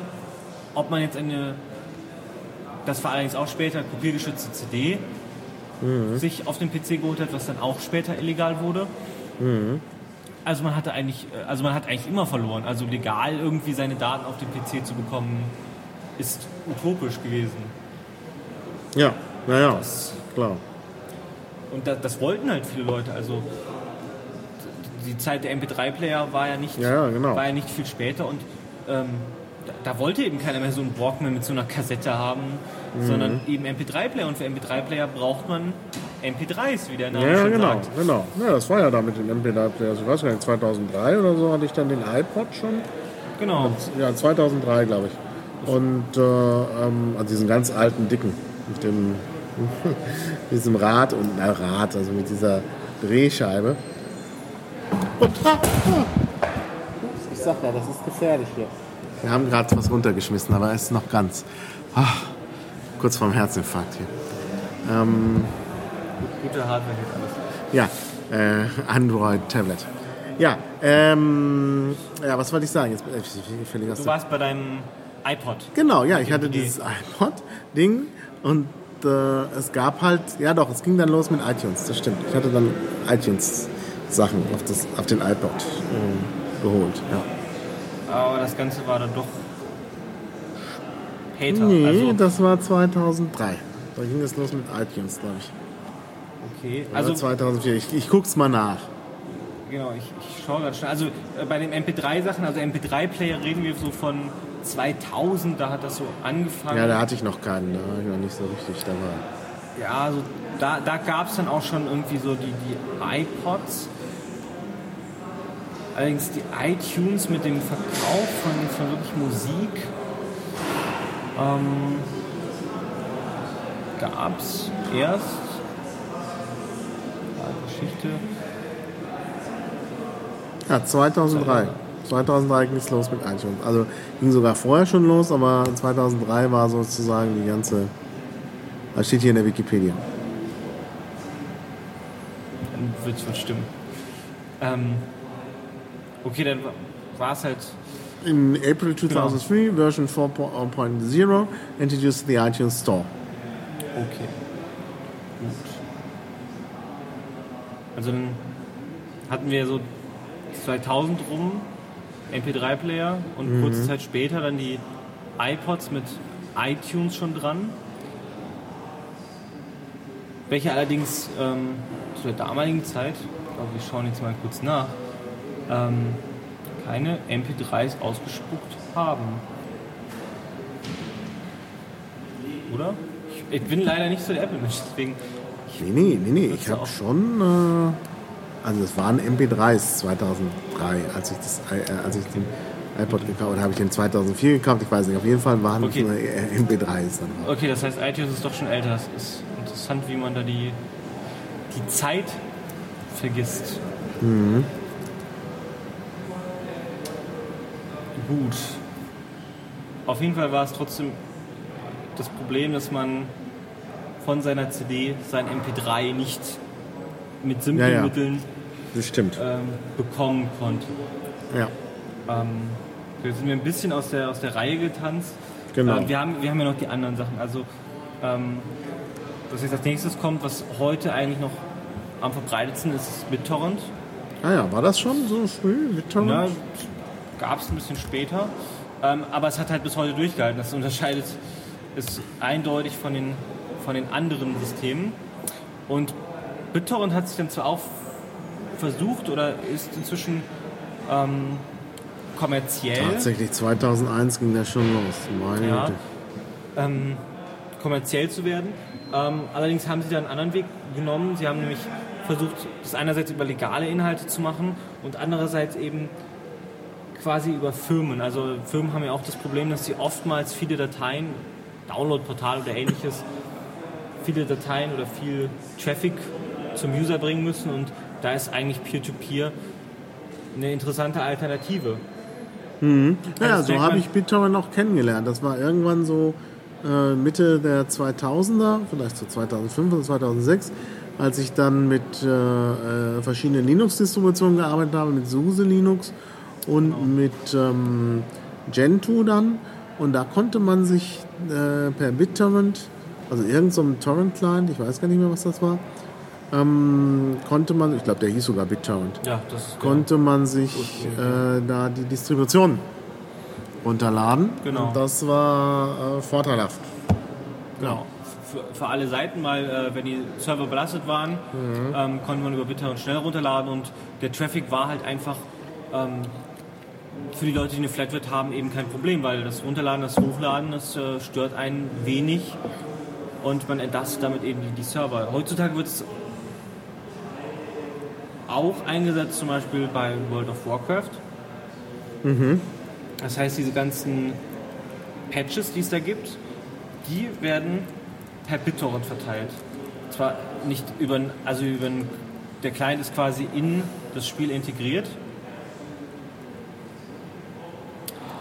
Und dort ist es eben so, dass, ähm, dass man eben dann das per BitTorrent runterlädt, aber man merkt es gar nicht. Also für den, für den normalen End-User ist es komplett transparent. Ja. Genau. Nee, die Idee ist schon irgendwie bestechend. Ich meine, es ist ja so, dass man sich dann eben, ähm, ja, dass man eigentlich keinen zentralen Server mehr braucht, der es anbietet, sondern Genau. die Leute, die schon was haben, geben das weiter und verschiedene Leute haben halt verschiedene Stücke von der Datei Genau. und so kommt das dann alles zusammen Genau, da- dem eigenen Computer. Genau, da gab es lange Zeit noch einen einzelnen Single Point of Failure, das war nämlich äh, der Tracker. Das heißt, es Mhm. gab eine zentrale Instanz, die quasi verwaltet hat, welche User oder welche Nodes, PCs quasi, ähm, Dateien vorhalten. Ja, Also das heißt, ich habe quasi, BitTorrent sind üblicherweise Dateien, inzwischen gibt es auch so quasi Hashes, aber ähm, damals verbreitet Dateien, lade ich mir runter, sind wenige Kilobyte groß und es steht dann einfach drin, auf welchem Server ich quasi Informationen finde, wer diese Dateien vorhält. ja, Dann packe ich das in meinen BitTorrent-Client, der connectet sich dann hin, dann kriegt er gesagt, hier, wupp, das ist die IP-Liste von den Leuten, die das haben. Und dann kümmert sich quasi der Client selbstständig darum, dort anzufragen und ja, die Dateien dann sich zu beschaffen. ja. Und ähm, was es dann später äh, gab, ist eben das Trackerlose. Da hat man auch wieder so, ein, so eine Art Node-Netz. Das heißt, wenn man sich einwählt oder man verbindet sich zu, zu einem gewissen Client oder man hat eine Liste von Clients, von Nodes, die, die im Netz sind. Man verbindet sich dann zu einem und bekommt dann eben immer weiter gesagt, welche Nodes es noch gibt. Und Anfragen werden eben auch weitergereicht. ja. Das ist eben das sogenannte Trackerlose, was dann eben ähm, das Problem mit dem Tracker behebt, weil wenn der Tracker halt nicht mehr vorhanden war, Naja, hatte man das Problem, dass man quasi keine Liste mehr davon hatte, wer denn noch diese Dateien gerade shared. ja, ja. Und das ist ja auch mehrmals abgeschaltet worden. Also Es gab ja dann schon The Pirate Bay. Genau, das ist so das Große. Um das nochmal kurz zu erklären, The Pirate Bay war ja eigentlich eine Such- oder ist, gibt es ja noch, eine Suchmaschine für diese ähm, ja, Torrent-Dateien. Also nicht für die Genau. eigentlichen Inhalte, sondern für die Hashes. Ähm, dass man halt äh, wusste, aha, das gibt's. Und, Genau. äh, Also Suchmaschine, das war halt ein Tracker. Also die haben halt selber diese Informationsdateien dann bei sich gehabt. Na, sie hatten zusätzlich den Tracker, den sie ja dann später nicht mehr haben durften. Und dann haben sie es ja getrennt. Ich meine, der Tracker ist ja inzwischen woanders. Okay, sie hatten beides, genau. Äh, Aber das, das große Problem war eben auch der Tracker, wo sie eben diese Rechtsstreitigkeiten hatten. Das äh, Genau, ja, kann man ja. sicherlich auch nochmal in den Wikipedia nachschauen. Ähm, das zog sich oder zieht sich äh, eventuell immer noch hin, wie das mit diesem, wie das mit Pirate Bay ausging, was ja, sag ich mal, bis in die deutsche Politik am Ende ja Genau. gewirkt genau. hat. Naja, man muss vielleicht noch mal sagen zur Verteidigung von The Pirate Bay, das war ja alles. Das war ja alles Mögliche. Da ist ja eine Suchmaschine für Genau. Legales wie Illegales. Äh, Das wurde eben nicht unterschieden. Und das war ja auch der Knackpunkt, warum sich dann eben auch die, äh, die Content-Industrie äh, versucht hat, gegen Pirate Bay zu wehren. Was, was aber auch eben relativ schwierig ist, ist, dass sie eben selber keine Dateien vorhalten. Also das ist jetzt ungefähr, als würde ich sagen, ich habe hier einen Zettel, da steht drauf, wer gerade, äh, du willst gerade den neuesten Film haben. Ich habe hier einen Zettel, da steht drauf, wer ihn hat. Ja, Und ja. dann ist eben die Frage, ob dieser Zettel per se schon illegal ist oder nicht. Aber das ist eine schwierige rechtliche Frage. Ja, ja. Naja. Naja gut, also ich meine, äh, The Pirate Bay gibt es ja immer noch. Ja, also von daher ist, äh, sieht man halt, dass es in der, an der Stelle halt äh, wirklich erfolgreich war. Also im Gegensatz zu Napster und anderen gibt es halt The Pirate Bay noch. Das und ähm, ja, und ich glaube, es ist auch nicht abzusehen, dass man äh, halt so eine Suchmaschine, insbesondere wenn sie jetzt ohne Tracker funktioniert, so einfach vom Netz nehmen kann. Das ist, glaube ich, wirklich ein Problem. Aber, und jetzt kommt ja der Punkt, hier gab es ja dann diese ganze Ab hier ging es ja los mit dem Abmahnen. Ne? Genau. Ganz also extensiv. Genau, was ich noch kurz äh, einwerfen wollte, ist eben, dass das Interessante dabei ist, was eben heute auch noch der Fall ist, dass wenn man ein Netzwerk runternimmt, dann schießen zehn neue aus dem Boden, die dann eben die gleichen Funktionen bieten. Also das war eben auch damals ein verzweifelter Kampf, bis die Napster eben wirklich dann gekillt hatten, weil Napster gibt es definitiv nicht mehr. Aber bis dahin war Napster einfach schon so uninteressant geworden, dass sich der ganze Kampf am Ende dort nicht mehr gelohnt hat. Also das mhm. typische Hydra-Prinzip, also ja, ja. einmal den Kopf abschlagen, schon wachsen, wachsen neun nach. Genau. Genau. Ja. So. Und ich meine, The Pirate Bay ist ja noch nicht die einzige Track, äh, also die einzige Suchmaschine. Nein.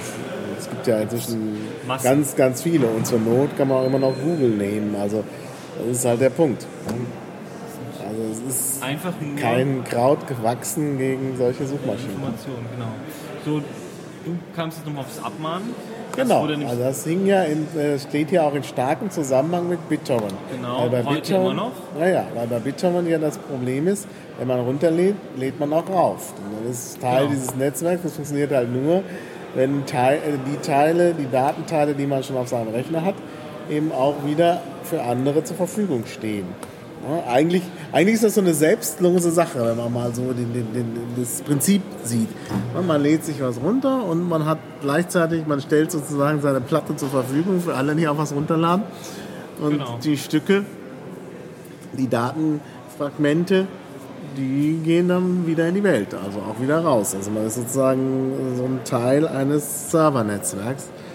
Und da beginnt halt das Problem, weil natürlich die Abmahn äh, gesagt haben, ja, runterladen, hm, aber hochladen, also selber anbieten, das ist in jedem Fall schon mal kommerziell, obwohl das natürlich in dem Fall nicht kommerziell ist. Und äh, da müssen wir was gegen machen. Und dann kam halt äh, ähm, gleich eben diese ganze Abmahnwelle. Genau. Die, die, Geburt einer neuen Industrie quasi. Genau, einer neuen Industrie, genau, weil die nämlich dann äh, äh, ja auch nach, nach diesen ähm, Hashes gesucht haben und dann nach den IP-Adressen. Dann sich die Auskunft geholt haben, wer hinter der IP-Adresse steckt. Das konnte man automatisieren. Und dann kamen sofort die, die Serienbriefe. Und Konstanze.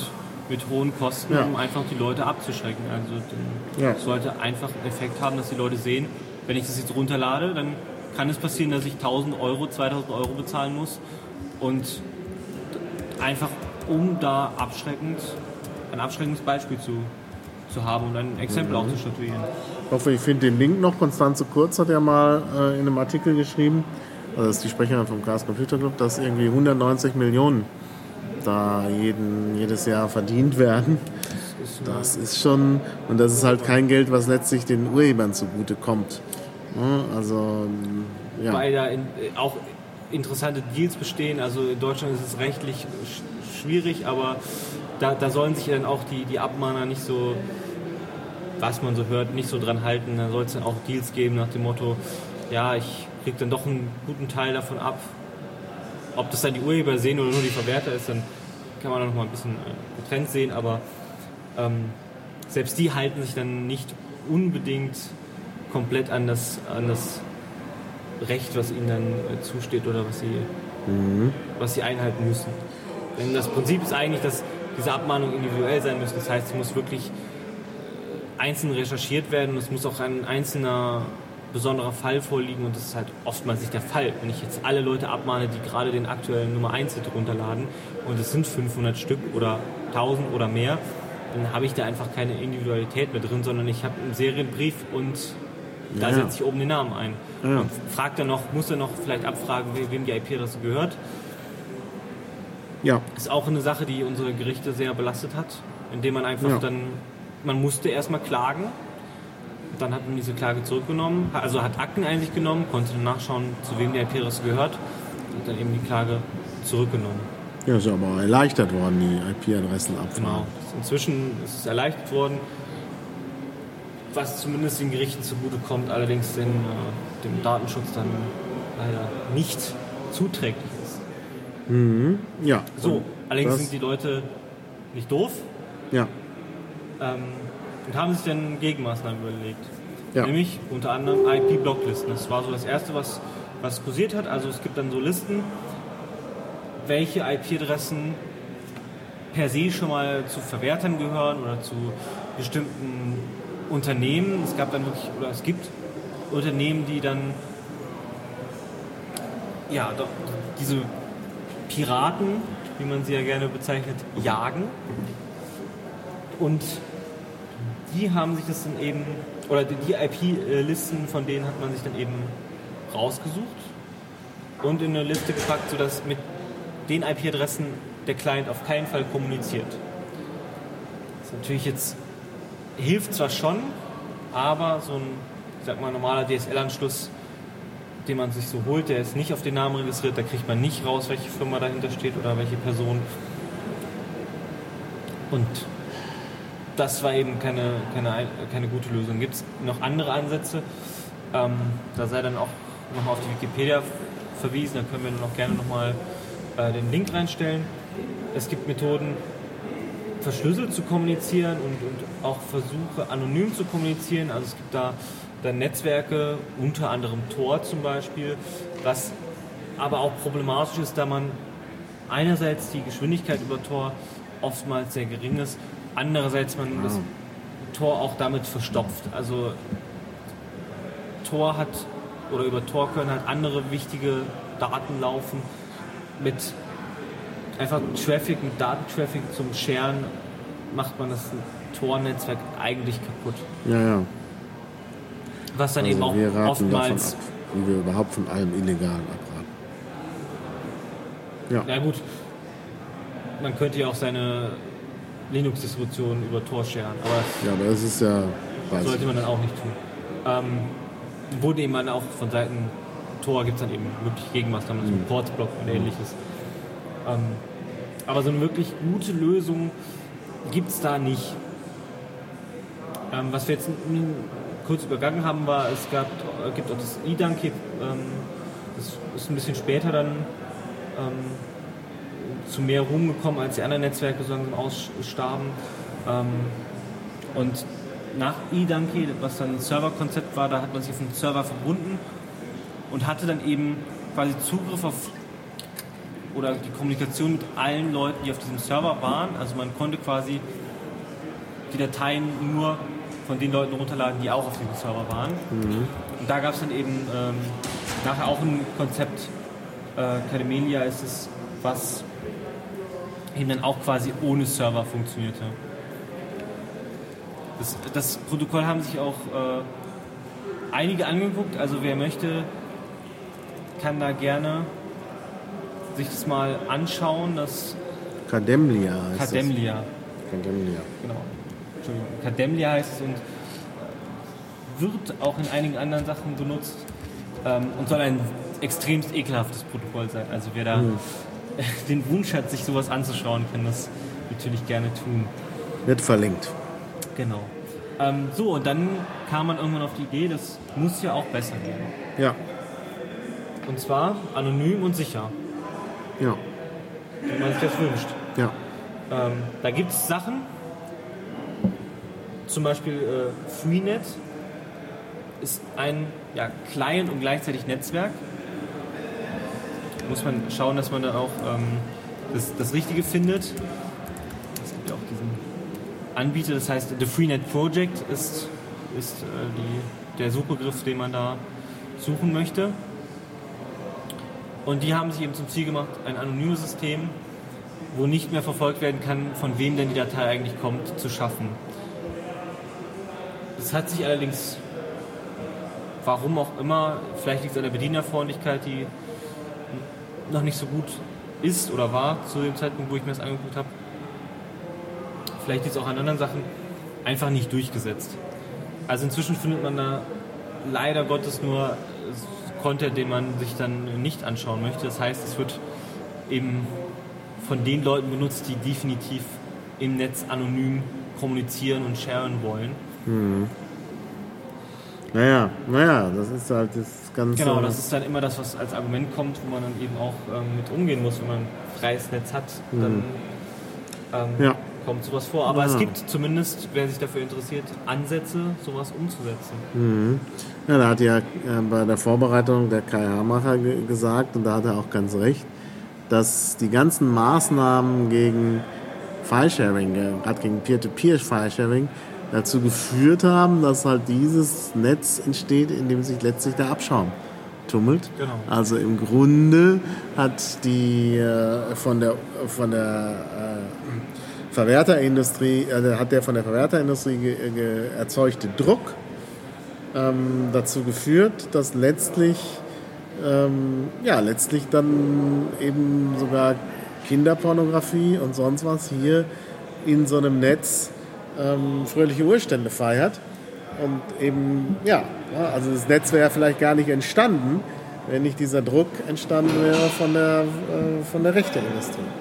Also im Grunde sind die natürlich eben indirekt da schuld daran, dass es solche, äh, dass, dass, dass, dass Leute auf solche Netze ausweichen. Ja. Aber es ist halt wirklich interessant, dass es eben in dem äh, Musiksharing und ähnlichem keine Verbreitung, Ja, ja. keine nennenswerte Ja. Verbreitung gefunden hat. Obwohl da, zumindest laut der ähm, Macher der, des Programms und des Netzwerks, es dort relativ sicher sein soll. Ja, es hat was anderes, äh, es ist was anderes eingetreten, denke ich. Und das ist auch wieder, da sieht man eben auch, die, die, die, die Urheberrechtsindustrie bzw. die Leistungsschutzindustrie der Verwerterindustrie ist im Grunde selber schuld, weil natürlich die Leute äh, gleich herausbekommen haben, oh, da werden wir abgemahnt und sonst was, oder sind vielleicht auch abgemahnt worden.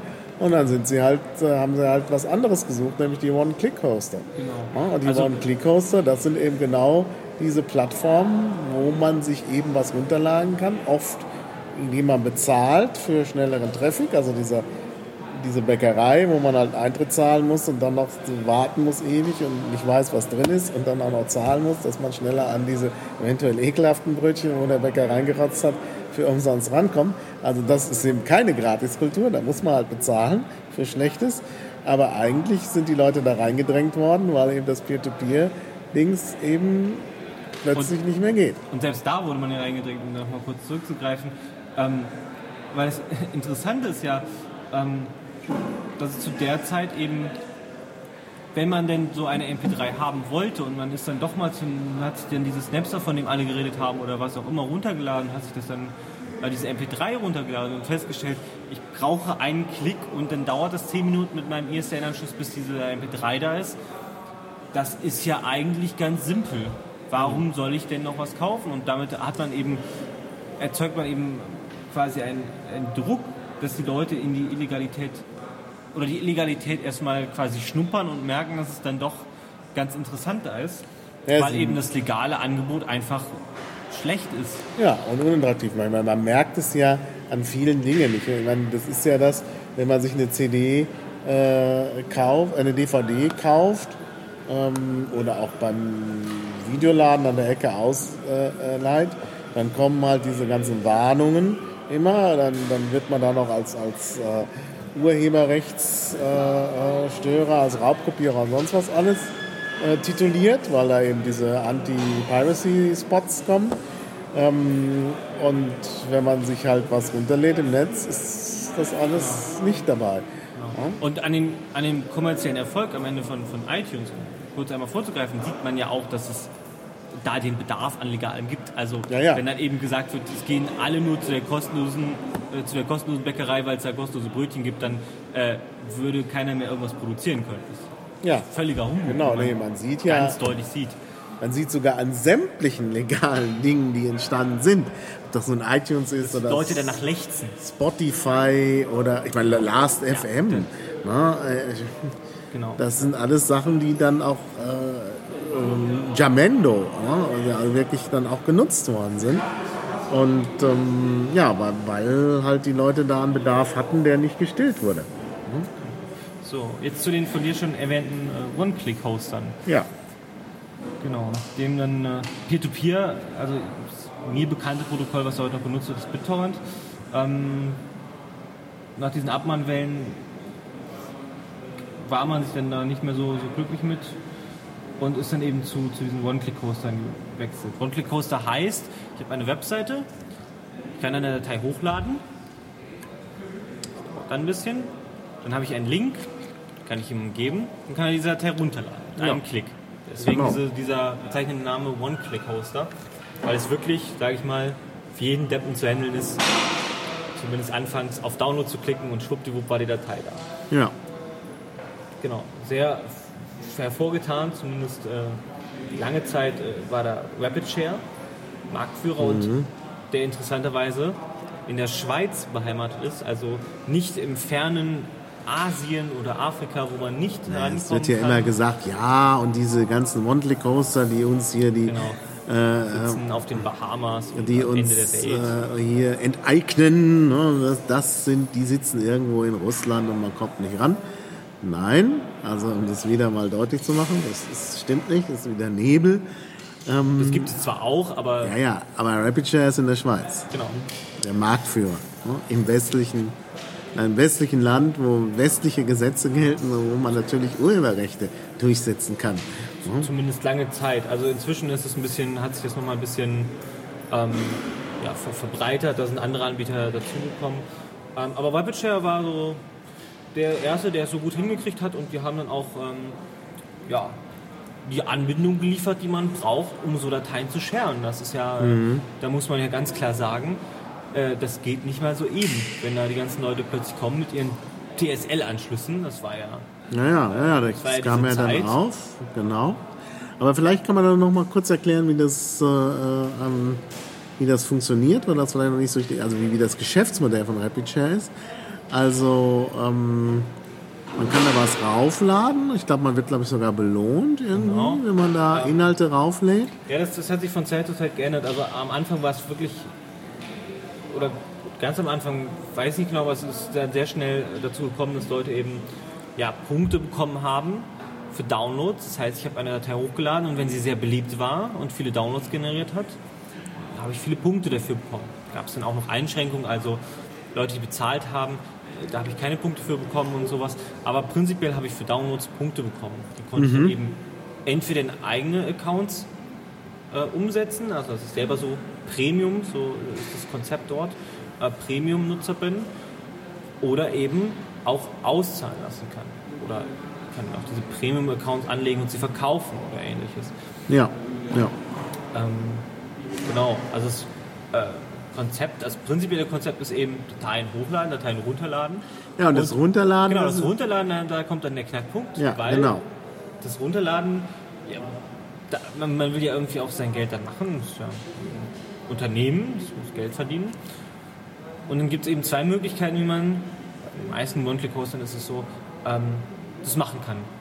Die erste Möglichkeit ist, man hat ein bisschen Zeit dabei und kann lustige Captures lösen. Also ähm, zwischenzeitlich sehr interessante, auch Katzen-Captures für, für Katzenfreunde ähm, bei RapidShare, die man dann einfach vielleicht noch kurz erklären, was ein Capture ist, weil jetzt Genau. meine Mutter, wenn die das hört, nicht weiß, ein Genau. Capture Ja, die, sie hat es aber vielleicht schon mal gesehen, wenn sie im Internet unterwegs ist. Ja. Das gibt es nämlich immer häufiger, ähm, um einfach dem, dem wilden Klicken oder dem automatischen, also Programme, die so dann einfach alles runterladen, das Leben schwer zu machen, gibt es dann diese sogenannten Captures. Das sind ähm, Bilder, wo dann eben verzerrte Buchstaben oftmals mit Zahlen zu sehen sind, die man dann einfach in ein Feld darunter eintragen muss. Das ist dann quasi der äh, Check, ob man ein Mensch ist. Ist auch kann man fast schon eine eigene Sendung zu machen. Also es ist ja, nicht mal, kannst du mal eine Sendung über Captures machen. Ja, könnte ich machen. Das, äh, Weil, weil das ist eine eigene, eigene Wissenschaft. Ja, ja. Das ist Wissenschaft für wirklich sich, interessant. die ähm, inzwischen ist es nämlich meistens so, dass die, den Menschen die Captures größere Probleme machen als den Computern. Richtig. Das ist Ja, ja. eigentlich ziemlich lustig. Ja, ich hatte das manchmal mal im Blog, weil, weil halt da so viel Spam kam und so. Genau, man kann damit die ich- einfachen Sachen abhalten, aber Dann hatte mal, ich halt so eine mathematische Aufgabe da. Das Genau. gab es als Plugin fürs, fürs Blog und das ging am Anfang super. Ich war total Genau. stolz, weil ich fast keinen Spam mehr hatte. Und irgendwann hatten die Spammer da, genau, wenn, wenn es dann zu verbreitet ist, ja, Dann und dann war Schluss. deckt man natürlich aus. noch mehr Spammer als vorher. Genau. Ähm, ich kann dir auch äh, zumindest die aktuellen Daten mal von der ähm, Webseite von WebShare mal kurz, um mal so einen Eindruck zu gewinnen. Ähm, da haben die so ein paar Fakten aufgelistet. Von wann die sind, steht jetzt nicht dabei, aber also, sie haben mehrere Millionen Besucher pro Tag. Sie haben 1000 Server, Speicherkapazität von mehreren Petabyte. Also, Sie auch nehmen, ein Petabyte entspricht 100 Millionen Gigabyte. Das ist nicht von schlechten Eltern. Und die Leistungskapazität sind 800 Gigabit. Also die Leute, die damit was anfangen können, die wissen schon, dass es eine Hausnummer ist, die äh, da kann man sich mit einigen wenigen in der Welt messen, die eine entsprechende Leistung überhaupt haben. Ja. Daneben steht noch quasi die Erklärung entspricht in etwa der Kapazität von einer Million DSL-Anschlüssen. Ja. ja das, das Wachstum von, von äh, RapidShare ist natürlich auch äh, exponentiell. Äh, aber es gibt halt Zahlen von 2010. Ich meine, wir sind jetzt bei 2012. Da hatten sie, was lese ich in der Wikipedia, 60 Mitarbeiter und einen geschätzten Umsatz von 5 Millionen Euro im Monat. Ja, also das ist, natürlich schon- jetzt genau. äh, noch Ähm, wahnsinnig gestiegen. Also sie dürften längst das Doppelte überschritten haben und da sieht man, was da für Geld. Wobei das ja in gemacht der Markt auch sehr, sehr geteilt hat. Also es ist immer schwierig zu sehen, wie, welchen Anteil welcher Hoster da hat. Das äh, hängt auch sehr stark von der Community ab, denn bei RapidShare ähm, kam es dann nämlich, ähm, um nochmal kurz vorwegzugreifen, also sie haben natürlich äh, nicht nur das Geschäftsmodell Premium, sondern eben, wenn ich warte und dieses Capture eingebe, dann kriege ich auch noch Werbung serviert. Also es gibt, sie verdienen in jedem Fall Ja, ja. entweder an der Werbung oder an mir als zahlenden Kunden. Ja. Naja, aber es ist, glaube ich, schon sehr viel an, an, an also es gibt da auch viel zahlende Kunden.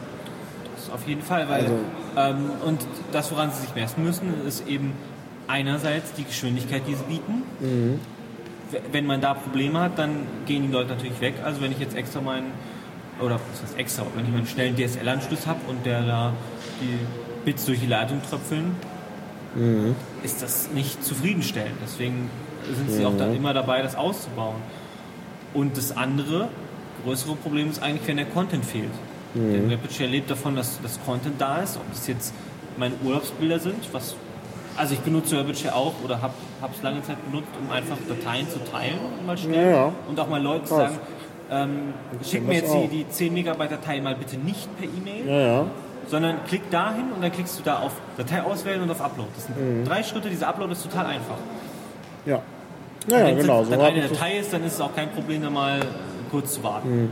Mhm. Ähm, wenn man jetzt allerdings in diesen ja, Gratiskulturbereich reingeht, dann wird es natürlich problematisch, wenn die Dateien plötzlich verschwinden. Denn RapidShare wurde dann mehrmals schon ähm, angeklagt und mehrmals schon vor, vor den Kadi gezerrt, um eben bestimmte Sachen zu unterlassen. Und inzwischen gibt es eben Interfaces für die Rechteverwerter, wo sie einfach Dateien sperren können, relativ einfach.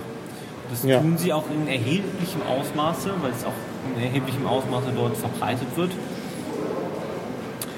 Und das ist dann am Ende einfach nur ein Katz-und-Maus-Spiel. Was dann eben für den User problematisch ist, weil wenn ich jetzt gerade irgendwie, weiß ich nicht, gerne irgendwas runterladen möchte, was jetzt vielleicht nicht gerade von vor fünf Minuten ist, dann ist es einfach nicht mehr da. Und dann gucke ich mich vielleicht um, ob ich einen anderen Anbieter finde, wo das noch da ist. Ja. Ja. Und genau, deswegen, wegen der, dieser Probleme gab es dann plötzlich immer mehr neue Anbieter. Also inzwischen Ja. gibt es da ziemlich viele.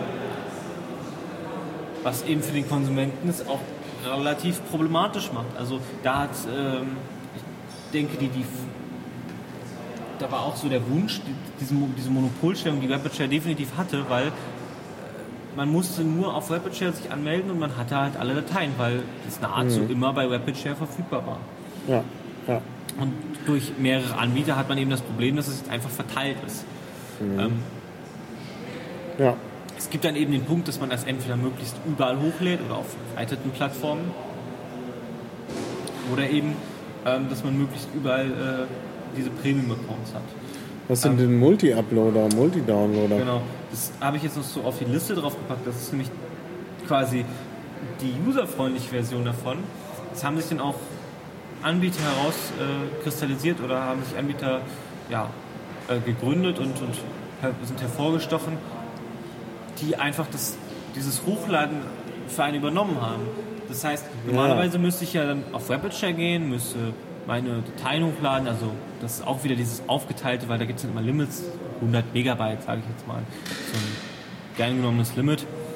Und da muss ich halt, wenn ich da jetzt eine DVD hochladen will, die 4 GB groß ist, muss ich halt mehrere Dateien hochladen.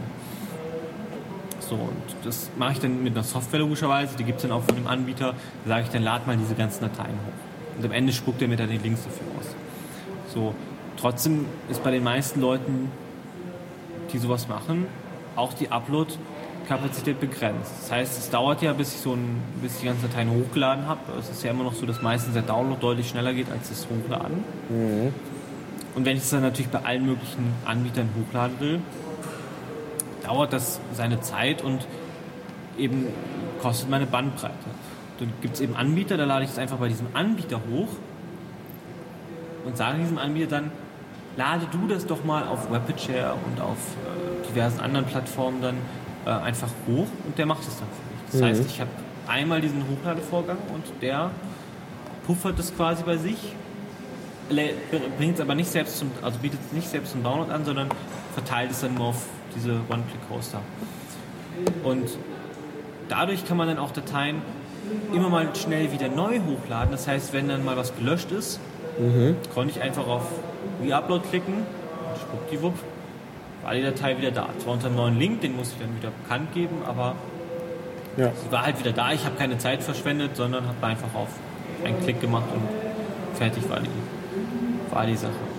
Ähm, ja. Das wurde später, später ein bisschen schwieriger, weil dann haben, hat man Hashes gemacht und dann musste man halt an dieser Datei noch was verändern, aber ähm, das ist kein großer Aufwand. Also so ein, mhm. so ein Hash nimmt halt jeden Bit und ich kann da problemlos hinten einfach noch was also zwischendrin was verändern oder mal ein Bit anhängen. Genau, ein Bit anhängen. Ein das ist oftmals ja. kein großes Problem und es gibt da auch entsprechende Methoden, sowas zu tun.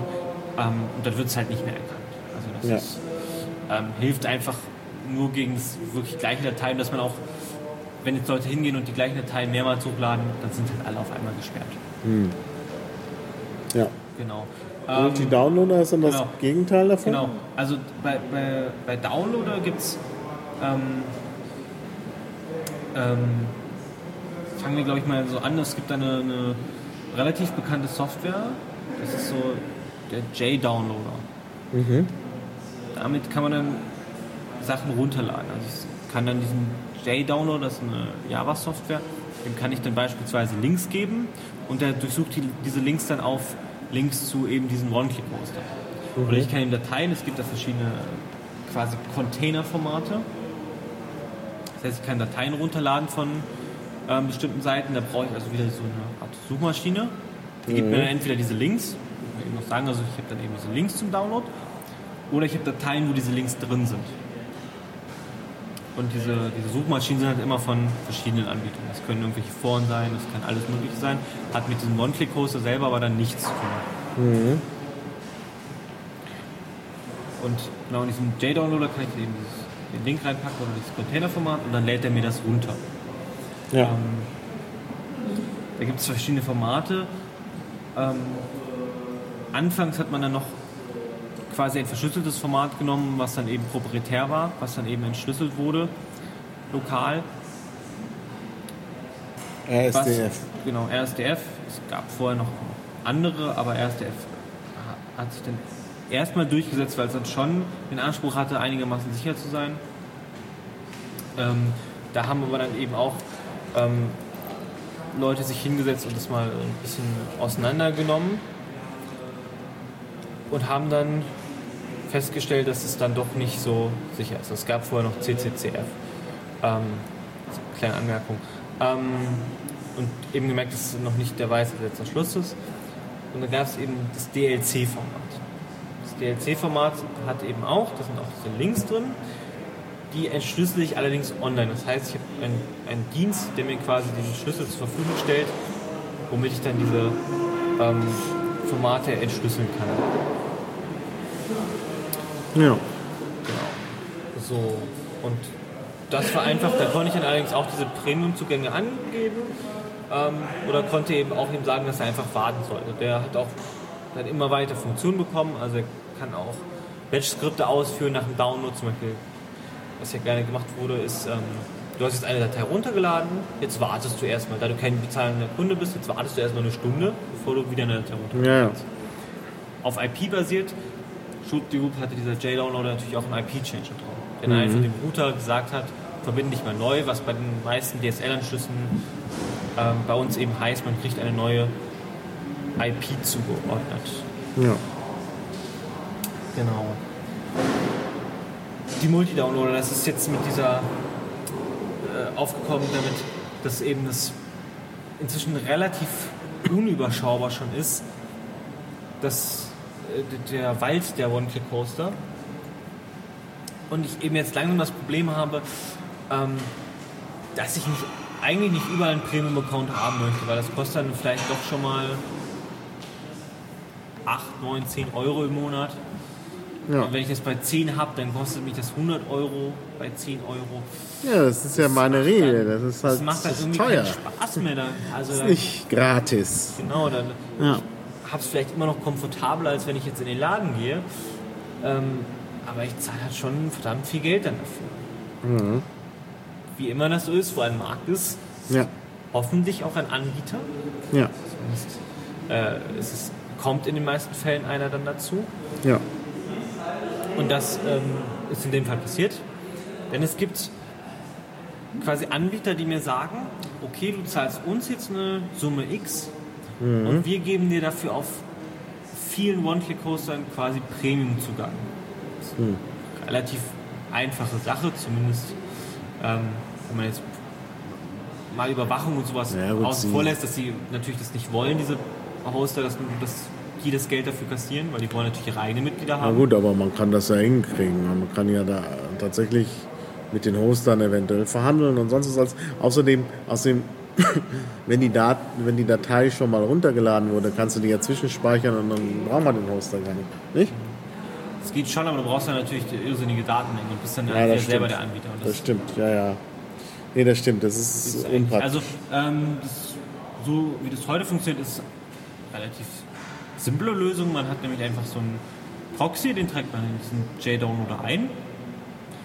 Und nutzt dieser JDownloader diese Proxy, geht dann halt, lädt quasi meine Datei von RapidShare über diesen Drittanbieter runter.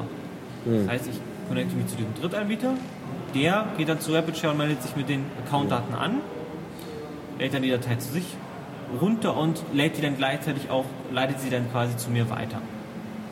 ja. Also ganz normales Proxy. Ja. Eine ganz normale Proxy. Das funktioniert dann auch entsprechend gut und das gibt es halt eben auch, ähm, es noch kurz einzuwerfen, eben nicht nur für diese One-Click-Hosts, sondern auch für andere Sachen, die, die uns in Deutschland ähm, verwehrt bleiben. Beispielsweise Hulu, beispielsweise YouTube-Videos. ja, du Wozu musst es auch mal noch mal kurz kommen. erklären bei Hulu. Ne? Genau, bei Hulu ist es so, dass ähm, Hulu.com. Genau, hulu.com, das ist ein, äh, eine Webseite, die bietet Streaming an, vornehmlich von äh, Fernsehserien. Allerdings nur eben für den amerikanischen Markt. Ja, und ist da übrigens auch Für- legal. für einige Das ist auch. Märkte, aber eben explizit nicht für den deutschen Markt. Ja. Das heißt, in Deutschland mit einer deutschen IP kann ich diesen Dienst nicht aufrufen. Was ätzend ist, denn ich meine, auch hier gibt es Leute, die stehen auf Serien Genau. und du willst die ja im Original haben, du willst die ja sofort haben, wenn alle schon im Internet drüber sprechen.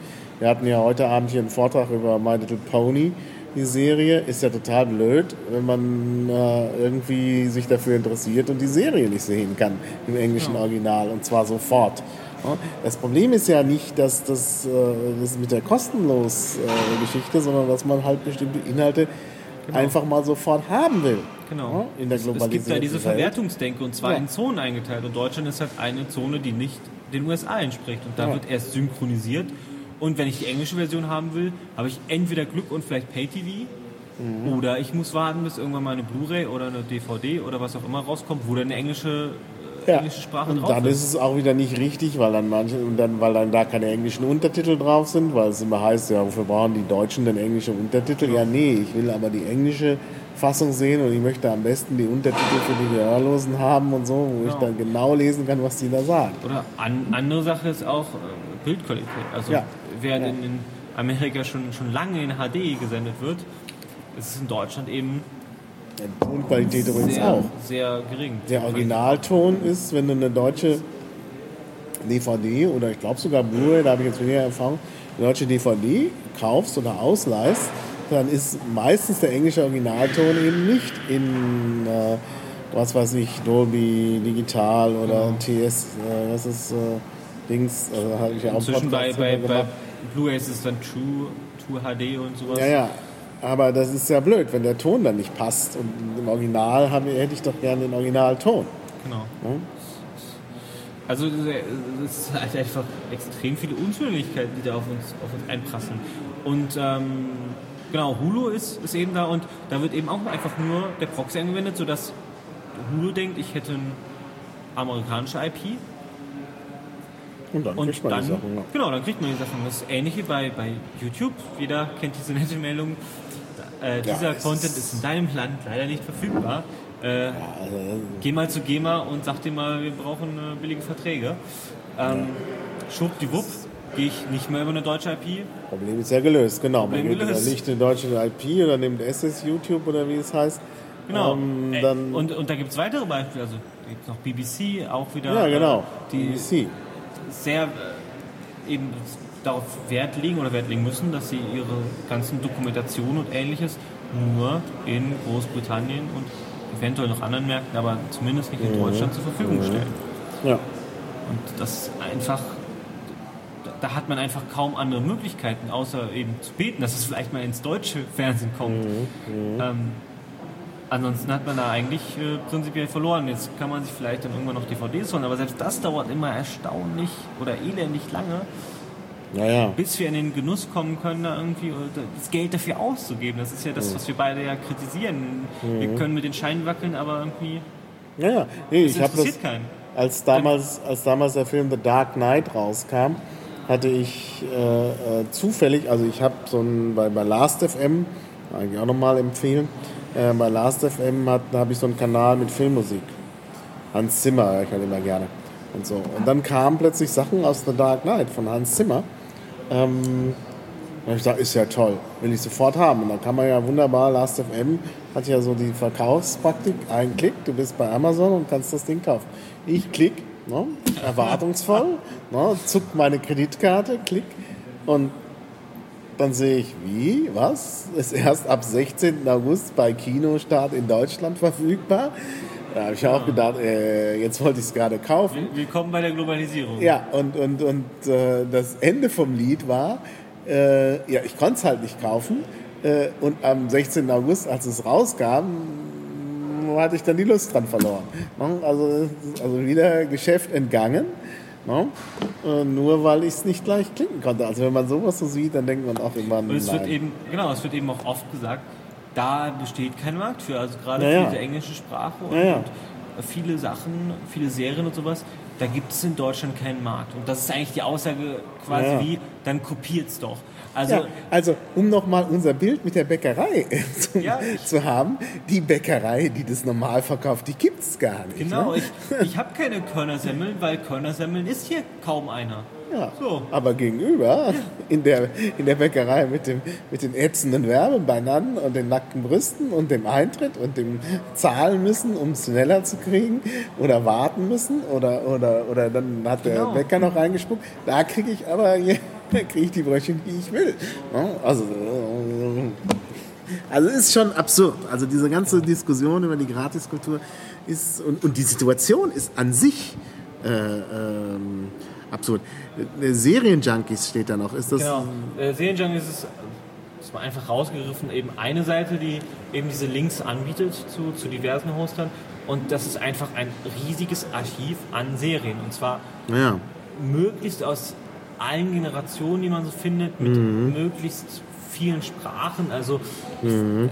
etwas, was man in, also was man auch nicht kaufen kann oder zumindest habe ich es vielleicht nur nicht gefunden in den meisten Fällen. Aber es sind Sachen wie, ich möchte jetzt gerne My Little Pony haben und zwar in HD mit Deutsch und englischer Sprache. So, und wenn Ja, ich dann mein ja. iTunes klicke, dann sagt er so, ja, hier, deine Sprache ist jetzt äh, Deutsch oder deine Sprache ist jetzt Englisch. Ähm, Ja, oft geht die Sprache Englisch nicht bei Genau. iTunes. Ich bin in Deutschland und dann, dann ist es irgendwie, gibt es das nur auf Deutsch. ne? Genau. Also das fand Das heißt, ich muss eigentlich auf, auf eine Blu-ray warten, weil eine DVD hat auch ich, ja, kein. HD-Content. Ja. ja. Ja, ich wollte damals ja ziemlich beste Freunde im Original sehen auf Französisch und bitte gerne mit französischen Untertiteln. Da war ich aber angeschmiert. Also das war gab's also gar ich, ich habe es hinterher von einem Kumpel bekommen als legale Privatkopie. Aber es ist es, den, den denkt immer nur, man ist irgendwie das ist Kafkaesk im Grunde.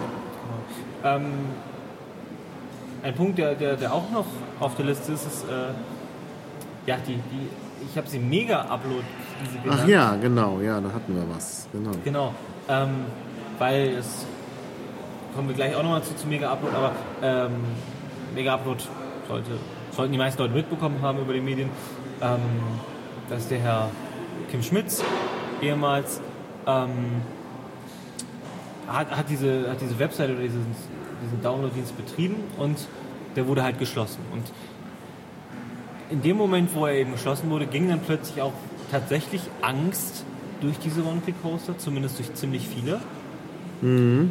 Ja. Und dann hat sich das nochmal ordentlich selektiert. Also vorher gerade durch die Unzulänglichkeiten von, von RapidShare und da die Leute gemerkt haben, da kann man Geld machen, gab es immer mehr. Und Mega Upload natürlich auch nicht zu vergessen, die haben da auch dick mitgemischt. Und dann wollte eben, wollten eben viele Leute was vom Kuchen abhaben. Und dann ist eben Mega Upload mit äh, großem Tara geschlossen worden und dann hatten plötzlich die ganzen Kleinen äh, die Hose voll und haben tatsächlich ähm, sehr benutzerunfreundlich ihren Dienst einfach zugemacht. Und zwar Ja. so in der Nacht, so Ja. von heute auf morgen. Und manche haben dann noch so gesagt, ja, wir lassen euch die Dateien irgendwie noch für x Tage, ihr könnt es jetzt noch runterladen, eure eigenen Dateien wohlgemerkt nur. Aber selbst das war bei einigen Hoster nicht möglich. Die haben dann quasi äh, die Flucht angetreten und warten nicht mehr gesehen. Aber der, der, die Großen gibt es eben immer noch. Also davon ist eben RapidShare einer. Ähm, Ja. gibt da also, wenn man One-Click-Hoster sucht, diverse, diverse noch. Wir müssen jetzt auch, äh, denke ich mal, nicht für spezielle Werbung machen.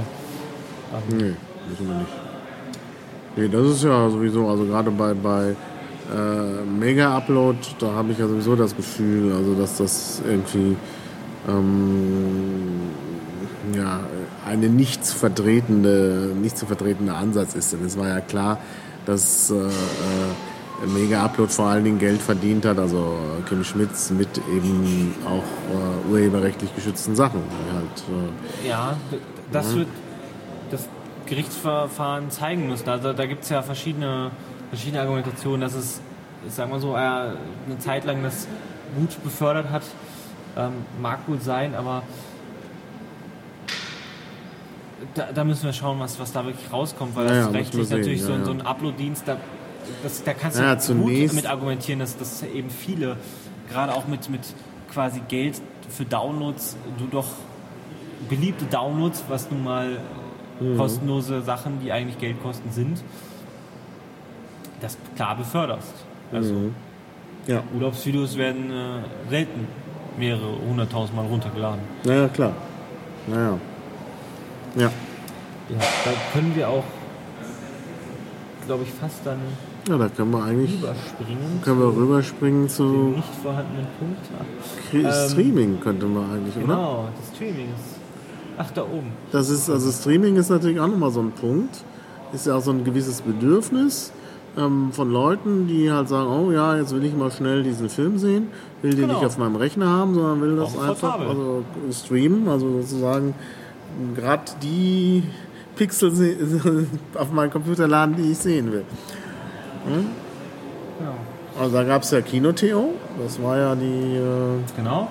Das praktisch das, was man auch gestreamt hat. groß in den Medien, auch ähm, zumindest jetzt aktuell immer in den Medien wegen den ähm, Urteilen, die es da gibt Ja, gegen und- die Betreiber.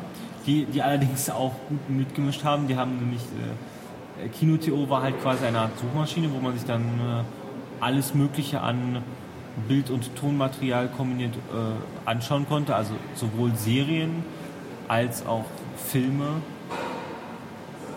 Und der interessante Punkt war eben, sie haben halt immer gesagt, sie sind nur die Suchmaschine. Dann inzwischen wissen wir, dass sie auch diese ganzen Streaming-Dienste oder einen Teil dieser Streaming-Dienste selbst betrieben haben. Ja, ja. Was natürlich dann ganz klar ähm, problematischer ist, als, als die Zoom-Maschine zur Verfügung zu stellen. Und sie haben äh, Dinge ja nicht umsonst angeboten, das ist ja nur Genau, scheinbar umsonst angeboten. Also man kriegte Genau. dann irgendwie, äh, also ich habe es selber nicht ausprobiert, anschauen. man konnte sich was anschauen, dann war Genau. aber nicht der Film zu Ende und dann Genau, und dann man zur Kasse gebeten. Genau, das gleiche Prinzip quasi bei dem anderen, du lädst eine Datei runter, danach wartest du. Gab es eben das Prinzip, du kannst x Minuten schauen und hast dann irgendwann plötzlich, Ja, äh, der Kinofilm ist immer länger, ja. genau, warten, warten Sie mal jetzt, äh, 70 Minuten sind um, jetzt können Sie gerne eine Stunde warten oder kaufen Sie doch mal. Ja, ja, genau. Und dann haben die Leute natürlich gekauft. Und die haben ja auch viel Geld eingenommen. Ich glaube, äh, also ich habe da irgendwas gehört, dass sie das da irgendwie ja konnten. Also die Konten in Deutschland wurden ja beschlagnahmt. Und da waren, glaube ich, insgesamt, ich hoffe, dass ich mich jetzt nicht irre, 34 Millionen Euro drauf. Kann gut sein, ich bin Und da das ist natürlich schon Also das haben wir bei Eine Kinder ja auch. erhebliche Summe Geld. Und das ist Genau. ja nur das aktuelle Geld, was sie gerade auf dem Konto haben. Also werden sie auch schon wieder was ausgegeben haben, Mitarbeiter bezahlt haben, sonst was. Also das bedeutet, dass da ordentlich Geld abgesahnt wurde. Und da fragt man sich eben immer, warum haben das nicht die, äh, die Rechteinhaber selber angeboten? Oh, hätte sie ja keiner daran gehindert. Ja. Und da, da sind wir auch dann äh, bei dem Ende von Kinotheo sind wir auch wieder bei der Hydra. Ja. Schwuppdiwupp, äh, ganz äh, zufällig, gab es dann nämlich eine verblüffend ähnlich aussehende Seite mit einem verblüffend ähnlichen Namen, nämlich kinox.to.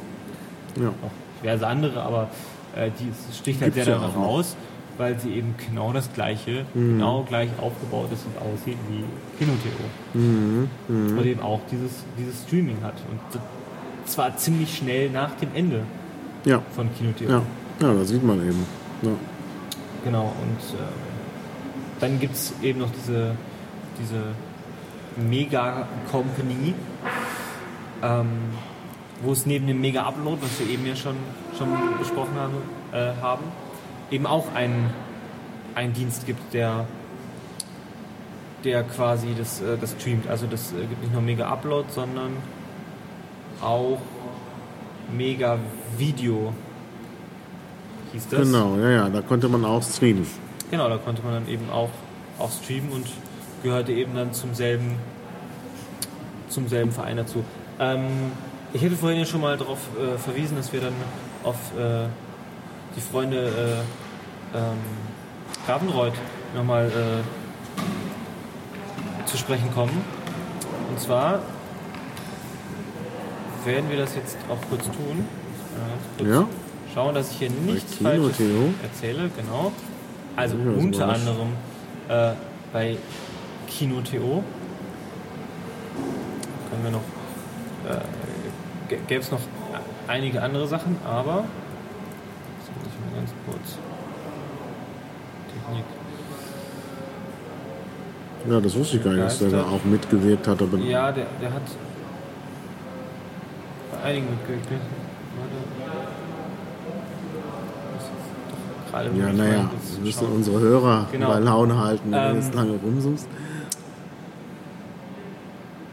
Genau. Also ich finde jetzt genaue, äh, den genauen Zusammenhang nicht mehr, aber auf jeden Fall ähm, spielte der da mein, meiner Erinnerung nach auch mit im Hintergrund. Ja. Oder eben bei, dem, bei der Mega Company. Auf jeden Fall waren da sowohl auch. Jedenfalls sieht man, dass das Streaming ein Geschäftsmodell ist, mit dem man viel Geld machen kann. Und Genau. äh, da fragt man sich wirklich, warum es die Rechteinhaber nicht tun. Genau. Ja, Wäre ja ich einfach. finde find dieses Streaming auch sehr interessant, denn ich äh, greife mal nämlich vor, dass es ja auch die, die legalen Angebote gibt. Und da gibt es unter anderem das doch recht beliebte, würde ich fast behaupten, äh, Love-Film in Deutschland, wo man sich üblicherweise DVDs und Blu-rays ausleihen kann. Also die werden dann Mhm. nach Hause geschickt. Die bieten auch einen Streamingdienst an. Ah ja, da dieses nach Hause schicken und so, da muss man sich immer vorher entscheiden, Ja, was will ich nee. sehen und das das man ja auch dauert. einen Tag später haben. genau, Ich will ja jetzt. genau. Ich will mich auf meine Couch setzen und denken, äh, jetzt gucke ich äh, den Film. Ja, Genau, und das soll man da können. Und äh, dann habe ich mir das halt äh, geklickt. Die haben auch so, so gratis Zeit und da konnte man das auch gut ausprobieren. Und ich dachte, ja, gut, neue digitale Welt, äh, schöne neue Welt, probieren wir mal aus. Dann Und? kam die Ernüchterung. Ja? Also erstmal ist es die Auswahl an Streaming, äh, überhaupt zum Streaming bereitstehenden Videos sehr gering. Mhm. Dann habe ich tatsächlich doch einen Film gefunden, der mich dann angesprochen hat. Ich habe auch keine Ahnung mehr, was es war.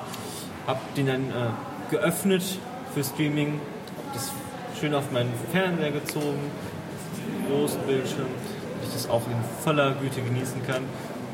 Und ich stelle dann fest, dass mich der allerhässlichste Pixelbrei anschaut.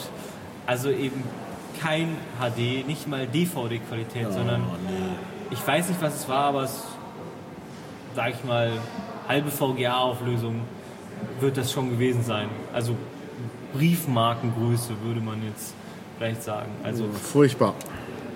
vielleicht haben sie sich inzwischen gebessert. Das, da war das noch einigermaßen neu, aber auf jeden Fall war es abschreckend. Ja, ja. Der Rest, muss man sagen, funktioniert gut, aber äh, das war einfach. Ja, ich frage mich, ob es wirklich nur daran liegt, dass, dass, dass die Rechteinhaber zu dumm sind. Ich glaube auch, dass die behindert werden, äh, an, äh, daran solche Sachen zu machen. Denn erstmal gibt es ja so Kartellvorschriften, also die können sich nicht zusammentun und einen Streamingdienst machen. Da muss es äh, halt irgendwie für jede Firma einen da. eigenen, eigenes geben. Ähm, das ist sicherlich ein Problem, obwohl man das auch irgendwie hinkriegen könnte. Na, also, man könnte sich trotzdem, man könnte sagen, okay, wir bieten jetzt das getrennt an, aber es gibt irgendwie, meine, bei der Deutschen Bahn geht es ja auch, dass, dass man mit verschiedenen Bahngesellschaften mit der gleichen Fahrkarte fährt. Also das müsste ja auch irgendwie gehen, also auch, auch innerhalb der Kartellvorschriften. Und dass das jemand anders macht, da ist halt das Problem, äh, dass wahrscheinlich das Aushandeln dieser Rechte wieder so kompliziert ist, was natürlich auch mit dem Urheberrecht zusammenhängt, dass es wahrscheinlich gar nicht nie, niemand erst versucht. Obwohl das natürlich ein tolles Geschäftsmodell wäre. Und gerade im globalen Kontext ist es halt Ja, ja. immer noch schwierig. Also da, da Ja. sind die Brücken definitiv vorhanden. Ähm, was wir jetzt noch nicht, ähm, um mal nochmal wegzukommen vom, vom Streaming, weil das äh, haben wir jetzt, glaube ich, Ja, schon ist, ja, genug behandelt. Ähm, was es noch gibt, ist äh, das Direct Connect. Das äh, genau, ja. kennen vielleicht auch einige schon. Das äh, beruht quasi auf dem Prinzip der eigenen Peer Group und auf dem äh, Prinzip des Vertrauens. Das heißt, ich habe eine Software und kann quasi Leute zu einer Gruppe hinzufügen. Das heißt, ähm, Leuten, denen ich vertraue, wo ich eben weiß, die sind keine Abmahnanwälte hoffentlich, Ja, die füge ich eben zu meiner Gruppe hinzu und dann können wir eben Dateien sharen und glücklich sein. ja, ja nee, da gibt es ja, also es gibt ja solche Gruppen. Ja, es gibt ja Leute, die sich, die ja gemeinsam ein relativ spezielles Interesse eben auch haben, wo man sich dann auch gleich kennt irgendwie und dann kann man ja Sachen Genau. entsprechend tauschen mit Direct Connect. Und was natürlich immer geht, äh, der Alltime Favorite ist der Schulhoftausch. Also äh, Naja, naja, das ist halt, Festplatten. naja, das ist halt der Punkt, den man auch nicht verbieten will und darf. Wo es ja in Deutschland schon eigentlich eine, eine gute Lösung gibt mit der Privatkopie. Das, und dafür zahlt man ja eben Geräteabgaben und Abgaben auf äh, Speichermittel. Genau. Nur inzwischen ist halt so, dass man das halt nicht mehr von Kassette, zu, dass man nicht mehr Kassetten tauscht auf dem Schulhof, sondern dass man das von Gerät zu Genau. Gerät macht.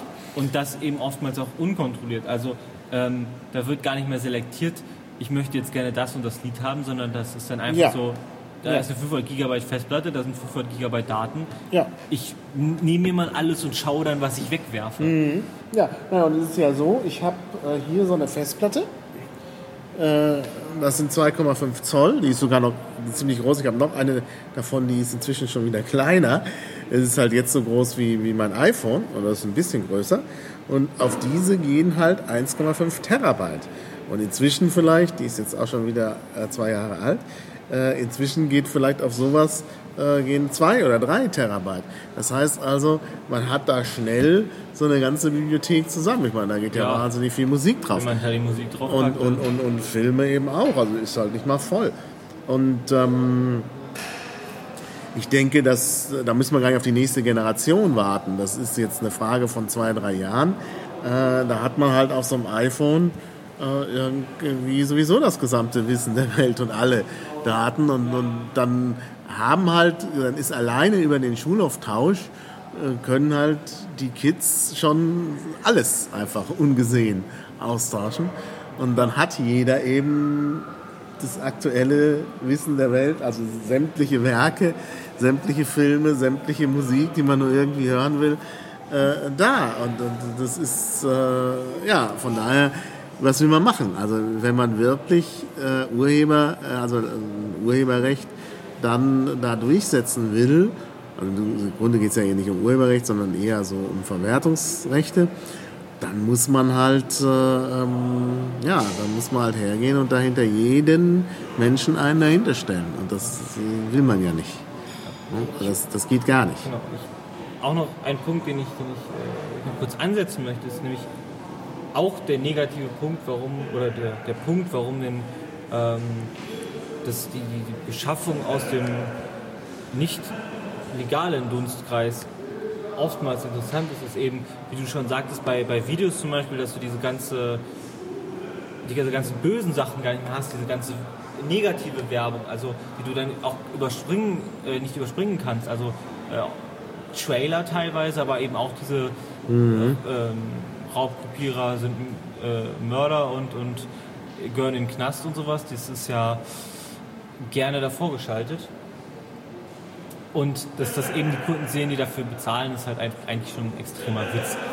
Also ich bekenne mich dazu, dass ich mir durchaus so Scheiben kaufe hm. und mich auch sehr darüber aufgeregt habe und zu meinem Erfreuen festgestellt habe, dass das anscheinend mal irgendwann angekommen ist, weil auf den Blu-rays, die ich mir so kaufe, kommt oftmals so ein großes Logo und da steht dann Thank you drauf. Naja, genau. Danke, dass Sie sich dieses Werk gekauft haben, was ja psychologisch die viel bessere Taktik ist. Man dankt mhm. mir als Kunden, dass ich mein Geld zur Verfügung gestellt habe, genau. mein Geld naja. weitergegeben habe. Und nicht, man droht mir, wenn ich es nicht tue, mhm. dann werde ich bestraft. Naja. Das ist äh, meiner Meinung nach der, der, viel bessere Ansatz. Da fühle ich mich gleich viel wohler, als, als äh, direkt beschimpft zu werden. Naja. Und wo das dann noch weitergeht, also dass äh, in dieser Videoindustrie ist es ja noch, ich sage mal in Anführungszeichen, harmlos. Wobei da ja auch ähm, die, die, Lächerlichkeit eigentlich ist, dass man ja diese DVDs auch nicht kopieren kann. Oder kopieren ja, kann. Schon. Aber nicht kopieren darf. Da wir ja das Prinzip des wirksamen Kopierschutzes bei uns haben, den man nicht brechen mhm. darf. Mhm. Ähm, das heißt, wir haben das, zwar das Recht auf eine Privatkopie, aber de facto nicht das Recht zu kopieren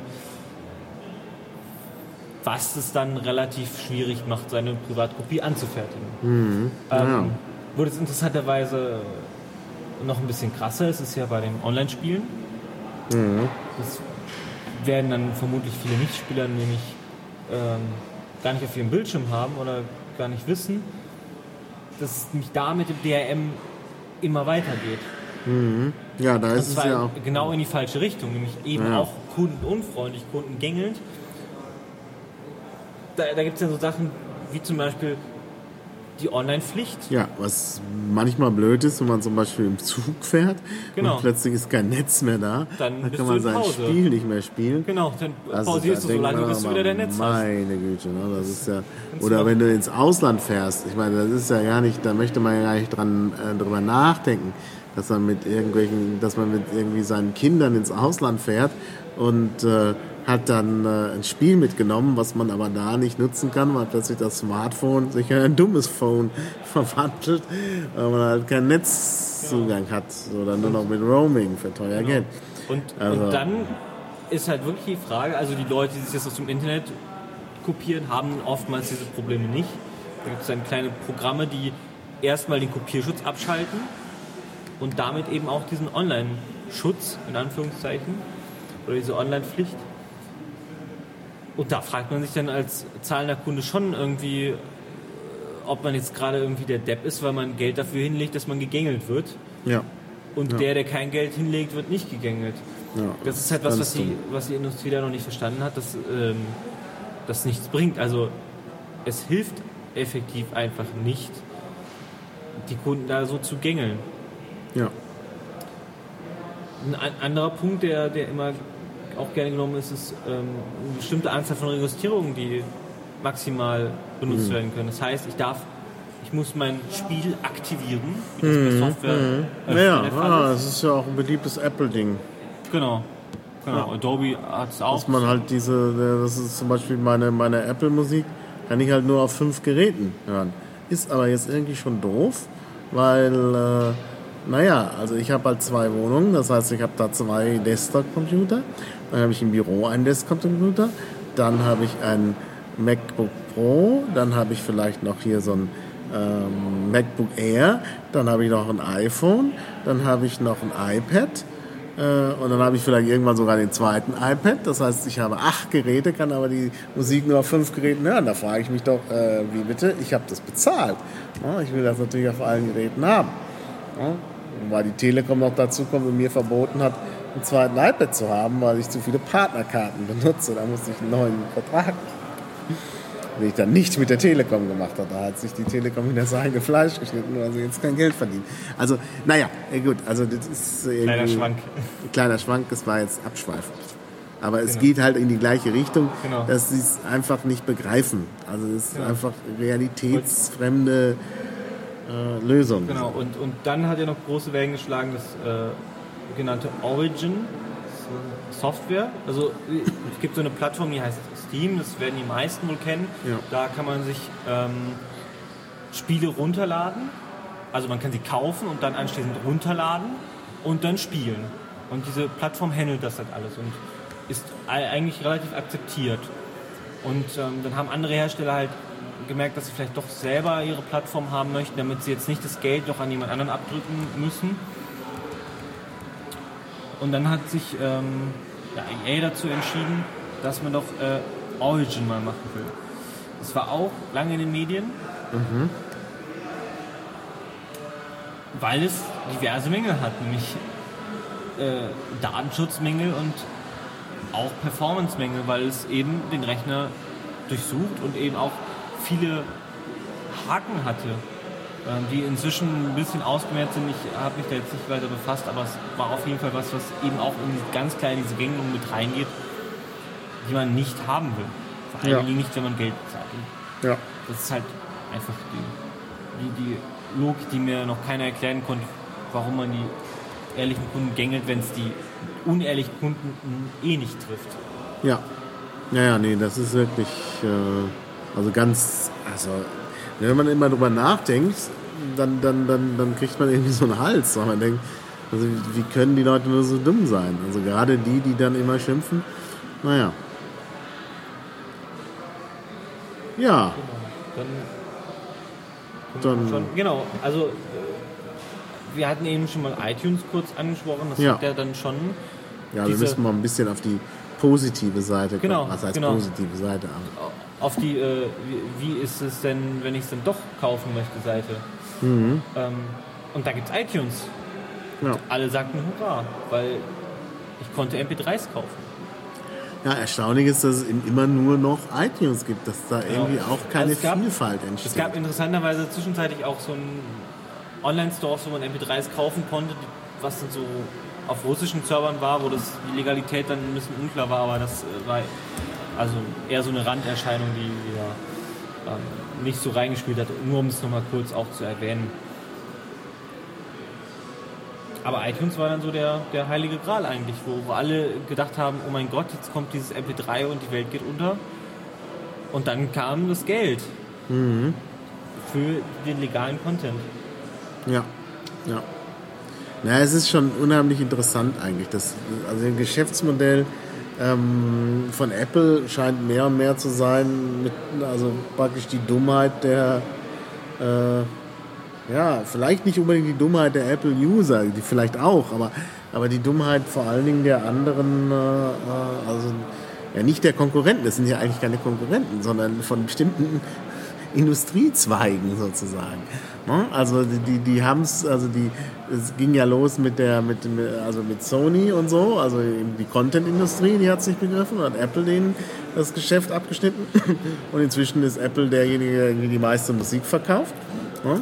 Äh, dann ist äh, Apple als nächstes hat den Telefonmarkt äh, sich einverleibt und ist jetzt der Hauptanbieter für Telefone und kriegt auch von den ISPs noch Geld, ähm, also von den Telefongesellschaften. Also da muss man schon sagen, das ist schon ziemlich geschickt, wie Apple da vorgegangen ja. ist. Und die anderen sind einfach doof. Also das ist, ja, das ist schon erstaunlich. Also, genau. Man also Apple hat da auch, auch einige coole Stunts gemacht. Also äh, am interessantesten finde ich immer noch, dass sie sich ja wahrscheinlich ungern, aber dann doch darauf eingelassen haben, ähm, DRM in ihre Musik zu packen. Ja. Also DRM ist ein, haben wir schon gesagt, Digital, Digital Rights Management. Das genau. ist das, warum meine CD dann nicht läuft. Genau, dass, dass die Rechte, wie ich das abspielen darf, quasi ja. digital gemanagt werden. Ja. Und darauf haben sie sich dann eingelassen. Und dann wurde iTunes immer größer und immer größer und immer größer. Und dann hatten sie irgendwann die Marktmacht tatsächlich den Labels zu diktieren, dass es jetzt kein DRM mehr gibt. Ja. Und tatsächlich konnten sich die Labels das dann nicht mehr erlauben, jetzt zu sagen, nee, dann gehen wir aus iTunes raus, weil iTunes war halt das System, wo Leute ihre Musik kaufen. Und ja. wenn die Musik nicht in iTunes war, dann kaufte man halt andere Musik. Ja, genau. Und, und deshalb haben sie es dann ja auch mit dem DRM gekippt. Also das war natürlich dann auch vorteilhaft. Also ist nicht alles schlecht bei Apple. Also sie haben sich schon gemerkt, wie man es macht. Also die merken es halt, während es die anderen halt genau. nicht merken. Genau. Also das ist schon, ja. Genau. Ähm, dann habe ich noch zwei Sachen. Du hast noch Goodieboard und Klone hier auf der Liste. Ja, das, das haben wir aber irgendwie schon behandelt. Das haben wir ja, das haben wir nicht ganz behandelt. Ähm, das war Na, aber eigentlich ein, ein Randaspekt. Also das, das Goodieboard ist äh, halt so ein Internetforum, ähm, ja, wo es eine genannte Börse gab, wo eben ähm, getauscht wurde, wo eben die aktuellen Möglichkeiten zum, zum Teilen von Dateien diskutiert wurden und eben auch viel angeboten wurde. Mhm. Und das wurde dann irgendwann ähm, überführt quasi, also es wurde von, von äh, verkauft und übernommen und wurde dann quasi in ein legales Angebot ähm, überführt, sodass diese Börsen quasi rausgekippt wurden. Ähm, interessanterweise haben plötzlich Leute komplette SQL-Dumps von diesen, von diesen äh, Börseforen gehabt und konnten die dann unter neuem Namen dann wieder einstellen. Also ja. es ist, wäre quasi so eine Quelle, wo man den äh, Links für diese One-Click-Hoster herbekommen würde. Mhm. Ja. Genau. Jo. Genau, jetzt bei dem anderen hatte ich allerdings noch, noch, noch Sachen. Ähm, was nämlich in Deutschland zumindest äh, äh, Neues ist äh, Spotify aktuell. Ah, ja. mhm. ähm, Gab es auch vorher schon Konkurrenz, aber Spotify hat jetzt so für den Presse-Impact gesorgt. Da waren sie doch besser als ihre Konkurrenten. Ähm, das Spotify-Prinzip ist eigentlich relativ einfach erklärt. Funktioniert nämlich auch abonnementmäßig. Das heißt, man zahlt ähm, einen Betrag und kann dann verschiedene Dienstleistungen in Anspruch nehmen. Ja. Das fängt an von, ähm, ich kann meine Musik streamen online und kann mir quasi alle Titel, die zur Verfügung stehen, ähm, und die Bibliothek ist groß, alle Titel zu jeder Zeit, die ich möchte, anhören. Also eigentlich ein extremst cooles Modell. Ähm, es gibt ja noch ein ähm, höheres Abonnement, da kann ich dann sogar runterladen auf meine Devices, auf meine mobilen Devices, damit ich es eben auch mobil hören kann, ohne den Traffic zu verbraten. Wenn ich jetzt natürlich ähm, keine mhm. Flatrate mit viel Inklusivvolumen habe, ja. kann ich mir das dann einfach zu Hause im WLAN schon, schon ziehen. Und das ah, ja. ist eigentlich das, was es schon seit langer Zeit geben müsste.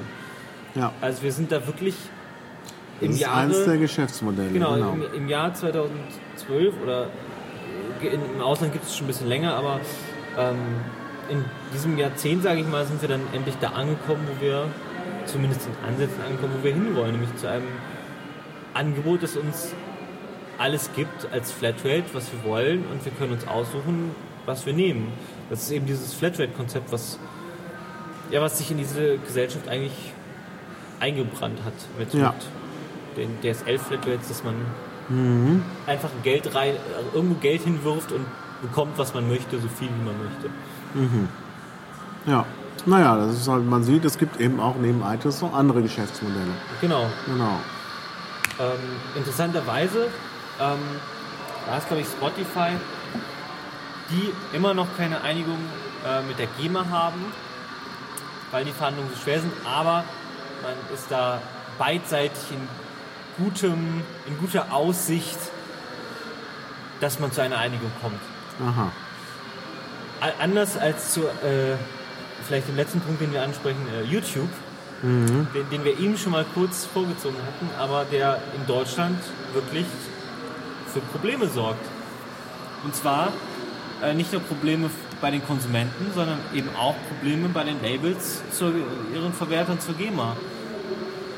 Denn die Labels möchten gerne, die haben entdeckt, dass YouTube ja doch vielleicht gar keine so schlechte Idee ist und man das für Werbezwecke doch nutzen kann und möchten da gerne ihre Musik draufstellen. Und dann kommt die GEMA als Verwerter und sagt, nö. Also entweder ihr zahlt das dann oder Google zahlt es dann als Inhaber von YouTube. Allerdings möchte keiner von beiden zahlen. Und so haben wir in Deutschland aktuell das Problem, dass wir immer diese schöne Fehlermeldung bekommen, die wir bekommen, wenn wir Ja, GEMA-geschützte klar. Sachen abspielen wollen. Ja. Und es ist eigentlich schon traurig, dass es da wirklich von beiden Seiten, ähm, das ist ein bisschen intransparent, zumindest ist es schwierig da wirklich, also handfeste Zahlen bekommt man da irgendwie nicht. Ähm, beide berufen sich dann darauf, dass ja der andere nicht möchte und es gibt Geheimhaltungsklauseln, wie das halt bei so Verträgen ist. Ähm, auf jeden Fall können sie sich nicht einigen. Also YouTube sagt, es ist zu teuer, die GEMA sagt, es ist zu wenig. Ähm, und so ist es halt in Deutschland aktuell ziemlich behämmert Ja, na, da muss aber noch was passieren. unfreundlich. Da, da muss eindeutig was YouTube ist auch ein Geschäftsmodell und Genau. sicherlich auch ein gangbares und auch eins, wo die Urheber letztlich ja auch beteiligt werden können. Ähm, das passiert ja in anderen Ländern, nur in Deutschland passiert das nicht richtig, weil es halt diese Werbeeinnahmenbeteiligung irgendwie nicht gibt äh, oder das geht nicht, weil die GEMA das nicht kann oder so. Das ist halt das Problem. Ja, Ah, da, da, da gehen einfach die Ansprüche, soweit ich mitbekomme, einfach auseinander, wie viel Geld denn jetzt wirklich für so ein Video gezahlt werden soll. Weil die GEMA sagt, damit kann man irgendwie gerade mal ein Brötchen bezahlen als Urheber und äh, Google sagt allerdings, es zieht uns die Hosen aus. Naja, Und klar. ohne Verträge kann man jetzt schlecht prüfen, wer da jetzt recht hat. Wahrscheinlich haben beide aus ihrer Sicht recht, aber als Konsument wäre es natürlich wünschenswert, wenn die sich mal einigen würden. Ja, ja, ja, ja. Naja.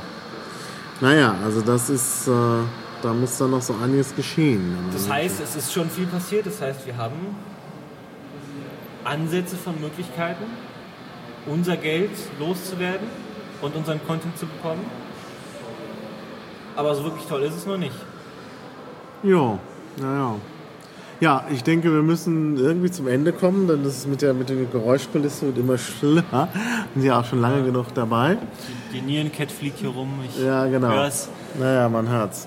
Wie siehst du denn jetzt die Zukunft äh, mal so kurz zusammengefasst? Oder Es ist Also- sehr, sehr schwierig. Also ich sehe das mit diesem DRM wirklich sehr schmerzhaft. Und ich sehe immer noch nicht, dass da wirklich das Umdenken stattfindet. Zwar ist dieses Thank You bei der Blu-ray schon, also ich glaube, das hat viel Kraft gekostet, bis das endlich mal äh, in die Köpfe kam. Aber dass man den Konsumenten Sachen verbieten muss, damit sie ihr Geld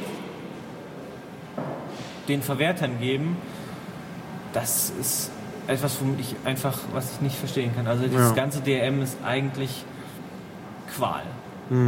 Es behindert, genau. es stört und es stört Ja, es eigentlich nur bringt- die Leute, die Geld bezahlen wollen. Naja, also es bringt eben auch nichts für die, äh, Genau. ja, für die Urheber. Ich meine, um die soll es ja gehen. Genau. Wenn, Und, wenn ich kein äh, Geld bezahle für meinen Content, dann äh, haben weder die Urheber was davon noch die, die Verwerter. Ja. Wenn ich mich äh, dazu genötigt sehe, ähm, es nicht zu konsumieren oder eventuell auch äh, nicht legal zu konsumieren, ähm, ja, dann ist keinem was geholfen. Also Ja. ähm, ich habe da jetzt auch nicht die Patentlösung, wie, wie man das machen könnte. Allerdings ähm, bin ich ein großer Freund von Urhebern. Ähm, ob man jetzt diese Ver Verwertungsgesellschaften braucht oder nicht, das ist halt eine Frage, die äh, viel Spielraum bietet. Aber ich bin der Meinung auf jeden Fall, dass es mit den richtigen Angeboten Genau. eindeutig funktionieren kann.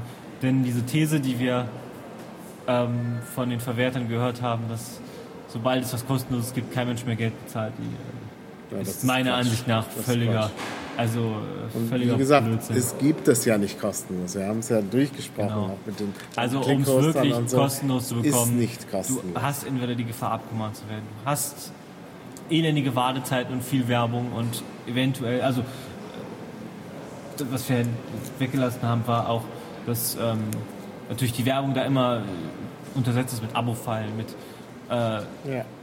falschen Virenmeldungen, teilweise auch mit echten Viren, die einem da versucht werden unterzuschieben. Also das ist nicht das Internet, wo man sich gerne rumtreibt. Genau. Ähm, die Leute machen es trotzdem aus Ja, ja weil sie nicht anders können. Das ist Grund. das Ja, Ding. Ne? Ich meine, genau. das ist das, ja, das, das ist halt gesagt, ja. dieses Kino-TO, da, das ist halt, äh, wenn man auf die Straße geht oder in den Schulhof geht und fragt, hier, kennst du Kino-TO, da wird man aber viele Ja's und wenig Neins hören. Und wenn man dann noch fragt, Ja. wer es benutzt, dann äh, sieht das nicht anders aus. ja. Ja. Ja, es, es, fehlen, es fehlen wirklich die guten Dienste, die uns den guten Content bequem, ohne Gängelung nach Hause bringen. ja. Schönes Schlusswort. Damit schließen wir. Vielen Dank. Danke dir. Ja, und bis demnächst.